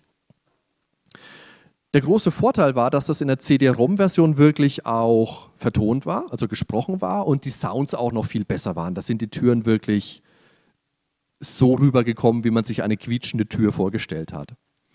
Es gibt eine gute Szene gleich am Anfang des Spiels. Unsere Figur steigt auf den Dachboden dieses verlassenen Herrenhauses hoch und wir denken uns, okay, jetzt habe ich mal ein paar Augenblicke Zeit, mir anzuschauen, wie funktioniert das, mir ein bisschen zurechtzufinden und vielleicht zu gucken, was kann ich jetzt hier machen. Sollte man meinen. Weil das Spiel vermittelt dir von Anfang an, dass du hier nicht sicher bist. Die Dachluke springt auf, der erste Zombie kommt hoch und greift uns unvermittelt an. Da erschrickst du erstmal, versuchst krampfhaft mit der Steuerung des Spiels, ist nicht die allerbeste, ne, führt jetzt ein bisschen weit vielleicht, versuch krampfhaft mit der Steuerung des Spiels zurechtzukommen, um den Gegner vom Hals zu halten, schaffst das vielleicht auf Biegen und Brechen und denkst, okay, jetzt kann ich kurz durchschnaufen. Da kracht der nächste Gegner durchs Fenster. Mit dem lauten Klirren kommt ein äh, Höllenhund, ich weiß, nicht, ich weiß bis heute nicht, was es sein will. Die Kreatur der Nacht greift uns wieder an, musst du die wieder vom Hals halten. Wenn man das weiß, natürlich, dann kannst du das verhindern. Da steht eine Truhe rum, die kann ich auf die Luke schieben, dann kommt der Zombie nicht hoch. Da steht ein Schrank, den sehen wir hier auch im Bild, den kann ich vors Fenster schieben, dann kommt natürlich auch dieser Gegner nicht ran. Und das sind Elemente, die Resident Evil auch zu bieten hat, profitiert dabei aber von einer besseren Technik und natürlich auch von der Zugkraft der ersten PlayStation. Ich denke, Resident Evil haben eklatant mehr Leute gespielt als das erste Alone in the Dark. Die berühmtesten Szenen aus Resident Evil sind natürlich der erste Zombie, den man findet. Der ist einem zuerst mit dem Rücken kauernd auf dem Boden zugewandt und dann kommen wir näher. Er dreht sich langsam gruselig um und ich denke mir, oh mein Gott, was ist das? Die wesentlich, naja, die, die aussagekräftigere Szene, ist vielleicht das falsche Wort, aber so sage ich es jetzt einfach, Szene aus Resident Evil ist, an die sich jeder Mensch erinnert, der an Resident Evil denkt, ist natürlich hier der Hund durch die Scheibe. Da bin ich aufgesprungen damals, mhm. kann ich euch sagen, Ben. Beim Remake ging es mir genauso. Also da kam der Hund, aber an einer anderen Stelle. Das haben sie ja extra so gemacht für die Kenner des Originals, dass man ja, den Hund da vielleicht erwartet, aber er kommt dann zum ganz anderen Zeitpunkt. Aber das ist einfach eine irre Szene. Das ist ja ein hell erleuchteter Gang, den du auch weit einsehen kannst und du denkst dir, okay, hier habe ich einen guten Überblick. Wenn da so ein Zombie ums Eck langsam kommt, dem kann ich habhaft werden. Aber dann gibt es eben dieses Krachen und die Hunde preschen rein und dann bist du auf diesem engen Raum plötzlich einem echt schnellen Gegner ausgesetzt. Das ist für viele, für mich auch die Resident Evil Erinnerung. Ben, du hast schon das Mikrofon am, am Mund. Was ist denn so dein, äh, deine große Furchterinnerung? Du musst, du musst mir erstmal was erklären. Was sind denn das für ähm, Papierknödel da zusammengeknülltes Papier, was da lang fliegt? Das ist die Scheibe. Jetzt sei mal nicht so, Ben. Tu, die mal, tu mal nicht so. In Bewegung sah das super aus. Das ist die Scheibe, okay. die sah bei meinem Remake besser aus. Wo ich mich gegruselt habe, meinst du, oder? Also jetzt nicht bei den C64-Ladezeiten, aber. Ja, eine meiner ersten Gruselszenen, das war tatsächlich damals Schwester Edna in Maniac Menschen. Wenn man ins Haus kommt, die steht ja in der Küche am Kühlschrank und die sieht dich, dreht sich zu dir um und ja, verfolgt dich halt und nimmt dich dann auch fest. Und die hat mir richtig Panik gemacht als Kind ich habe das so als, weiß ich nicht, mit acht, neun Jahren vielleicht gespielt oder sieben, acht, keine Ahnung. Und dann sperrt die einen ja auch in Kerker zu den Skeletten an der Wand und also, das war schon richtig gruselig. Daniel? Also furchterzeugend und vor allen Dingen auch verstörend, finde ich. Es sind super Beispiele, jetzt Alone in the Dark, Resident Evil, aber da gibt es noch so eine dritte Reihe, eine dritte Survival-Horror-Reihe. Und ich hatte damals ähm, mit dem, dem ich immer Spaß hatte, mit Wipeout, ähm, guten Freund von mir. Wir hat, waren damals noch PC-Spieler und haben uns dann in der Videothek mal eine Playstation ausgeliehen mit einem Spiel namens Silent Hill. Wir wussten nicht, was das ist und haben das dann gespielt den ganzen Abend über. Und bei Silent Hill, wer es nicht kennt, gerade das erste, da fahren wir ja in eine verlassene Stadt und dann ist unsere Tochter weg und wir suchen, sind auf der Suche dann nach unserer Tochter. Und die Stadt ist halt nebelig, da fallen irgendwelche komischen Sachen wie Schnee vom Himmel. Wir erfahren dann, das ist eine verlassene Stadt, weil es da einen unterirdischen Minenbrand gibt. Das ist nach einem realen Vorbild, gibt es wirklich eine verlassene Stadt in den USA.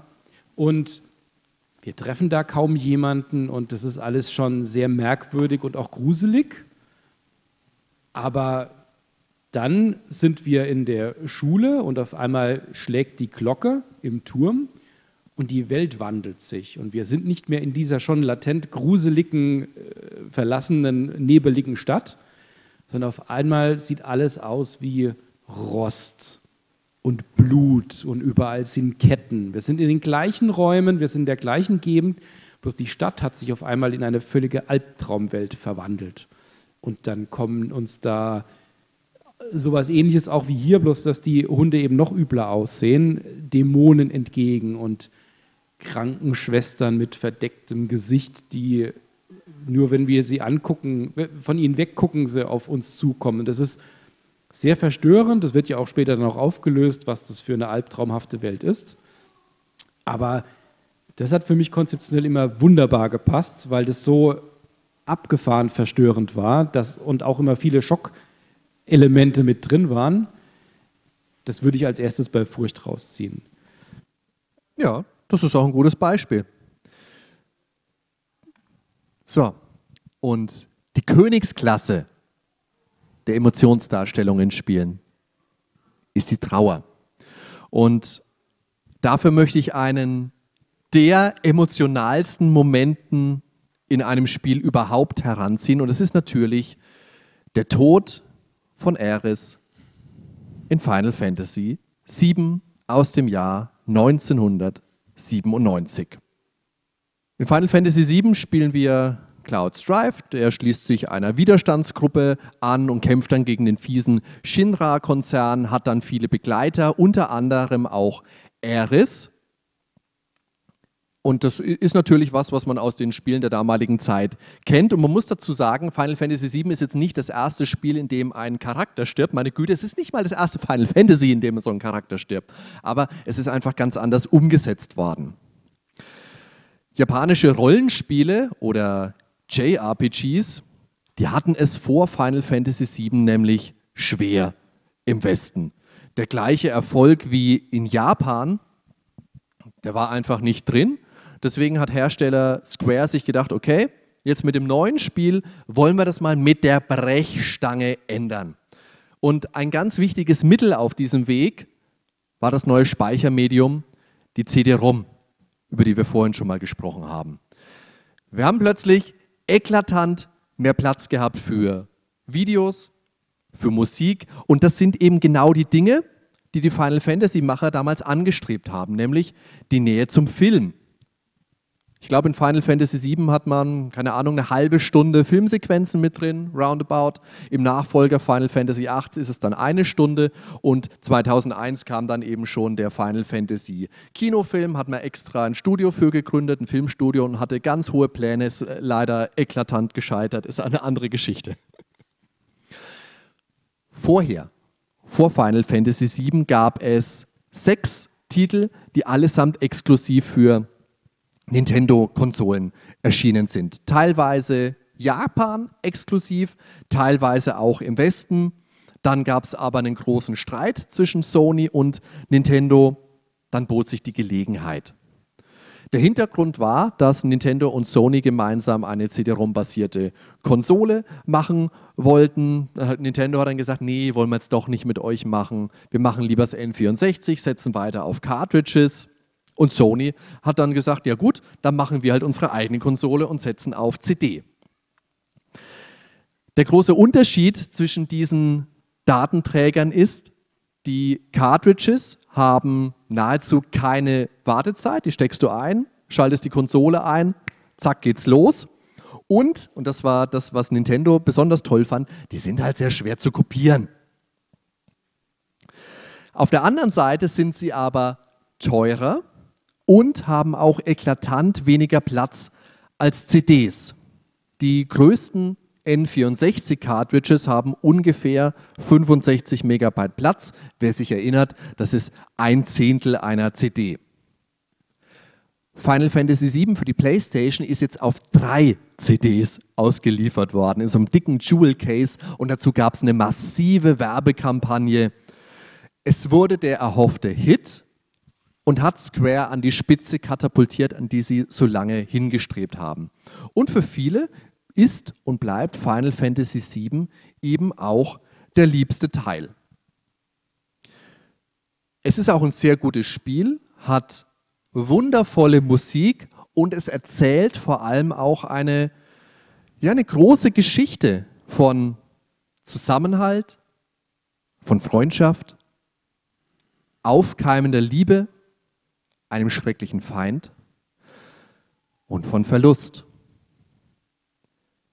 Früh im Spiel trifft man das Blumenmädchen Eris, die hat sich in der Kirche ähm, versteckt und ja, hat so einen Blumengarten und dabei wirkt sie selbst wie die einzige, für die letztverbliebene Blume in einer tristen, grausamen und toten Welt. Sie wird dann Teil unserer Abenteurergruppe, ist dann mehr oder weniger die Heilerin und wird dann auch Love Interest für unseren Helden.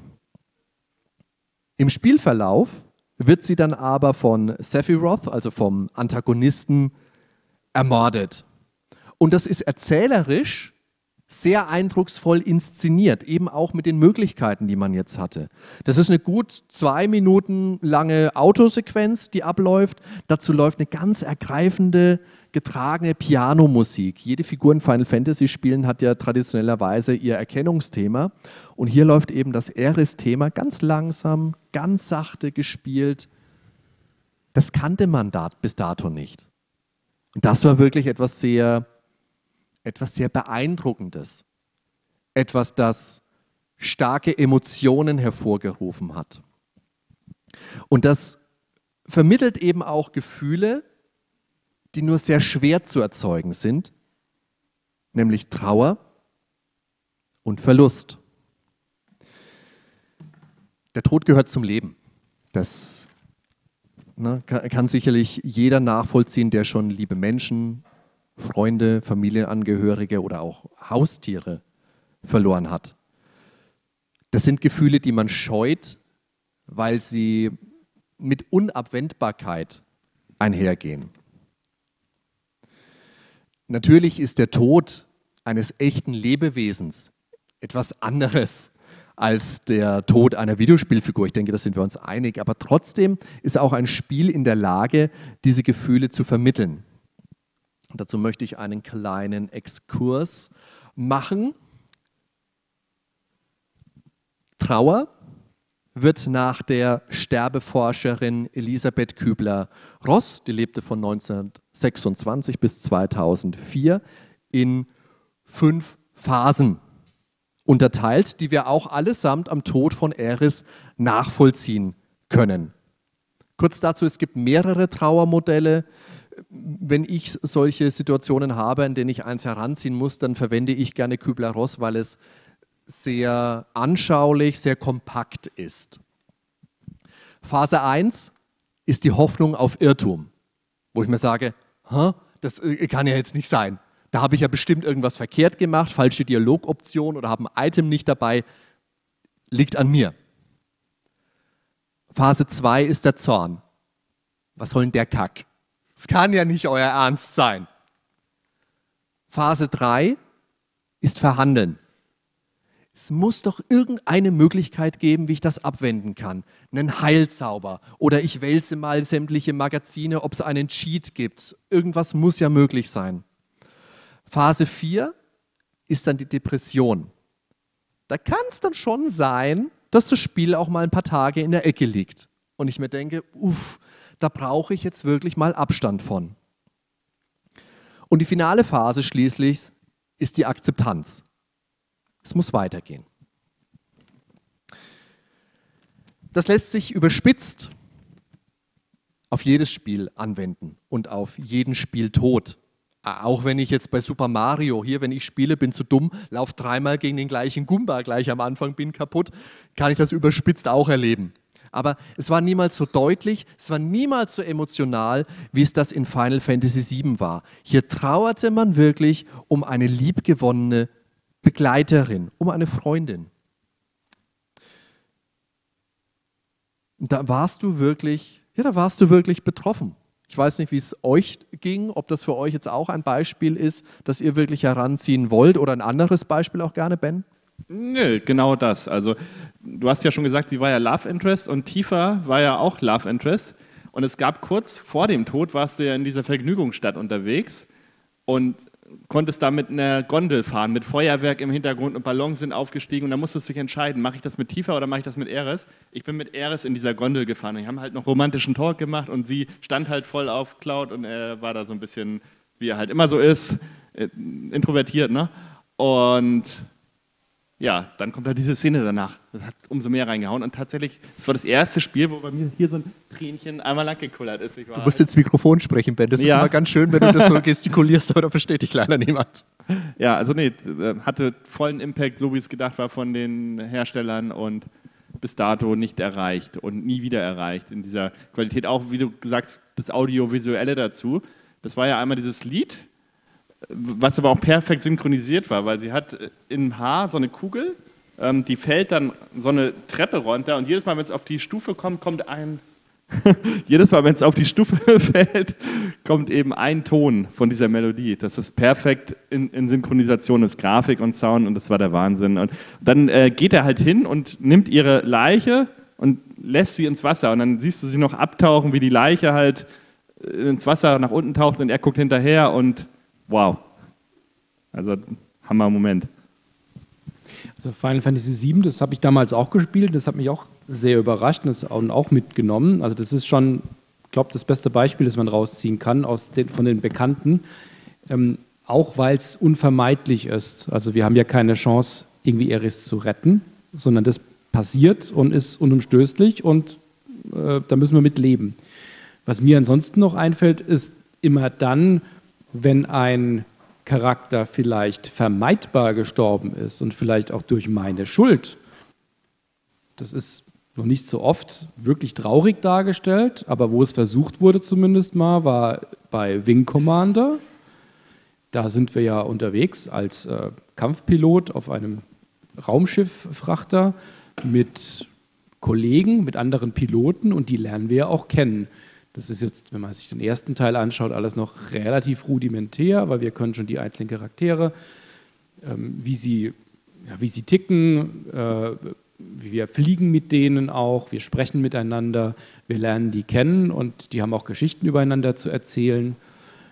Und wenn wir dann im Einsatz sind und ein Pilot stirbt und wir sind vielleicht sogar auch schuld, weil wir da an der falschen Stelle waren oder schlecht gespielt haben, dann ist diese Figur auch wirklich weg. Also sie ist dann nicht mehr an Bord, sie sitzt nicht mehr an ihrem Platz, wir können nicht mehr mit ihr sprechen. Es gibt dann auch ein staatstragendes Begräbnis ähm, von, mit dem Kapitän, mit der Mannschaft und anschließend ist diese Figur nicht mehr im Spiel. Und das fand ich damals schon stark gemacht mit den einfachen Mitteln, die damals da waren. Und da ist es eben vermeidbar. Bei Eris war es nicht vermeidbar. Das ist dann wieder eine andere Art. Jetzt ist es dann an der Zeit, dass wir langsam zum Ende kommen müssen.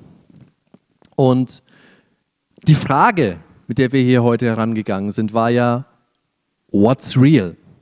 Und wir antworten darauf, auch in Retro-Spielen hat man diese Frage schon verfolgt und versucht, realistische Elemente einzubauen. Und zwar durch verschiedene Wege, die auch Ben und Daniel in ihren beiden Abschnitten besprochen haben. Bei Daniel, bei dir ging es um. Über mir war es die Glaubwürdigkeit. Also sind die Charaktere realistisch dargestellt? Ist die Welt realistisch, dargestellt?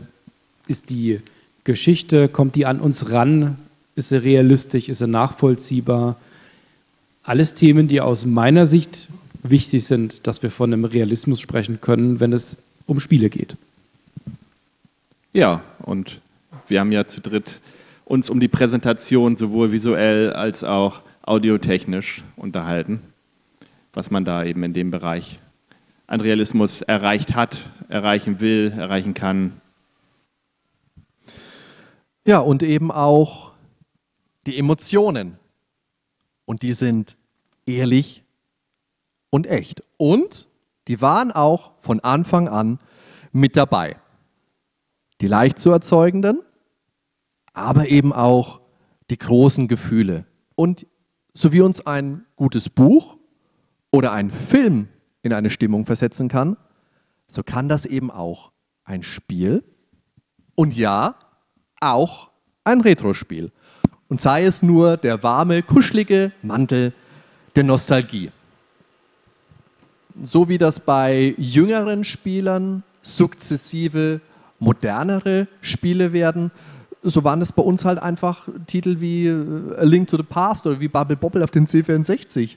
Nostalgie definiert sich sehr speziell, sehr persönlich.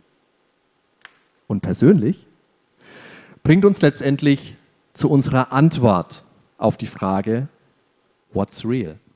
Weil in einem Spiel ist letztendlich real, was du, was du selbst als real ansehen möchtest.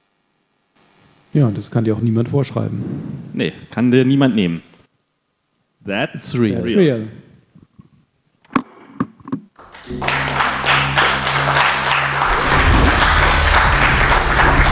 Äh, ich hätte noch.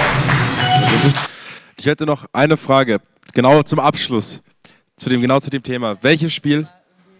Oh, sorry. Also, egal, trotzdem. welches Spiel, welches Spiel hat euch äh, als erstes eine Nacht lang wach gehalten? Egal, ob es ein Bossfight war, äh, weil, weil der Tod von irgendeinem Spiel, also, oder weil ihr heimlich quasi gezockt habt, obwohl ihr hättet schlafen gehen sollen.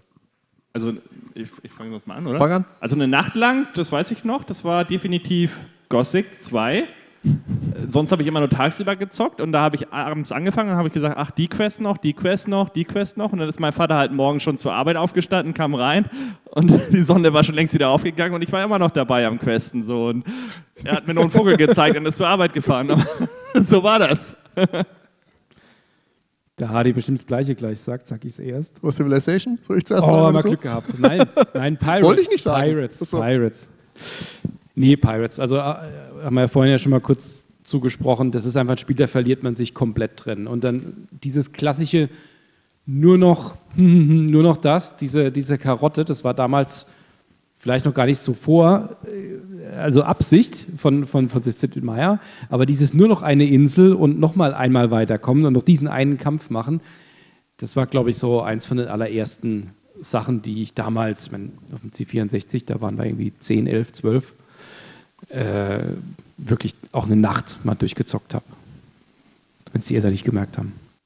Also Sid Meier hat das ja konsequent durchgezogen mit seinen Spielen. Ich habe viel Civilization zu lang gespielt, wenn es darum geht. Aber äh, weil die Frage auch war, was hat uns mal eine Nacht wach gehalten? Mich haben teilweise auch Spiele nachts wach gehalten, obwohl ich gar nicht mehr am Spielen war. Und das war eben auch wieder das vorhin erwähnte Monkey Island 2, weil es dann Stellen gab, weil es Rätsel gab. Da warst du danach noch so im Spiel drin, warst in deinem Bett gelegen, hast du überlegt, verdammt, wie komme ich da jetzt weiter? Und ich kann mich an eine Szene erinnern, also an die Situation, die Szene per se weiß ich leider nicht mehr, dass mir wirklich abends im Bett eine Lösung eingefallen ist, die ich am nächsten Tag ausprobiert habe und das war genau die richtige. Und das fand ich so faszinierend, dass mich das Spiel wirklich so übergreifend noch begleitet hat, dass mir das im Gedächtnis geblieben ist. Leider halt, wie gesagt, nicht, was das für eine Situation Dass war. du überhaupt noch schlafen konntest, wundert mich. Ich ich wäre ja glatt wieder aufgestanden, hätte das dann direkt ausprobiert und hätte dann erst schlafen können, wenn es nicht klappt. Oder? Kennst du meine Mutter nicht, mein Freund?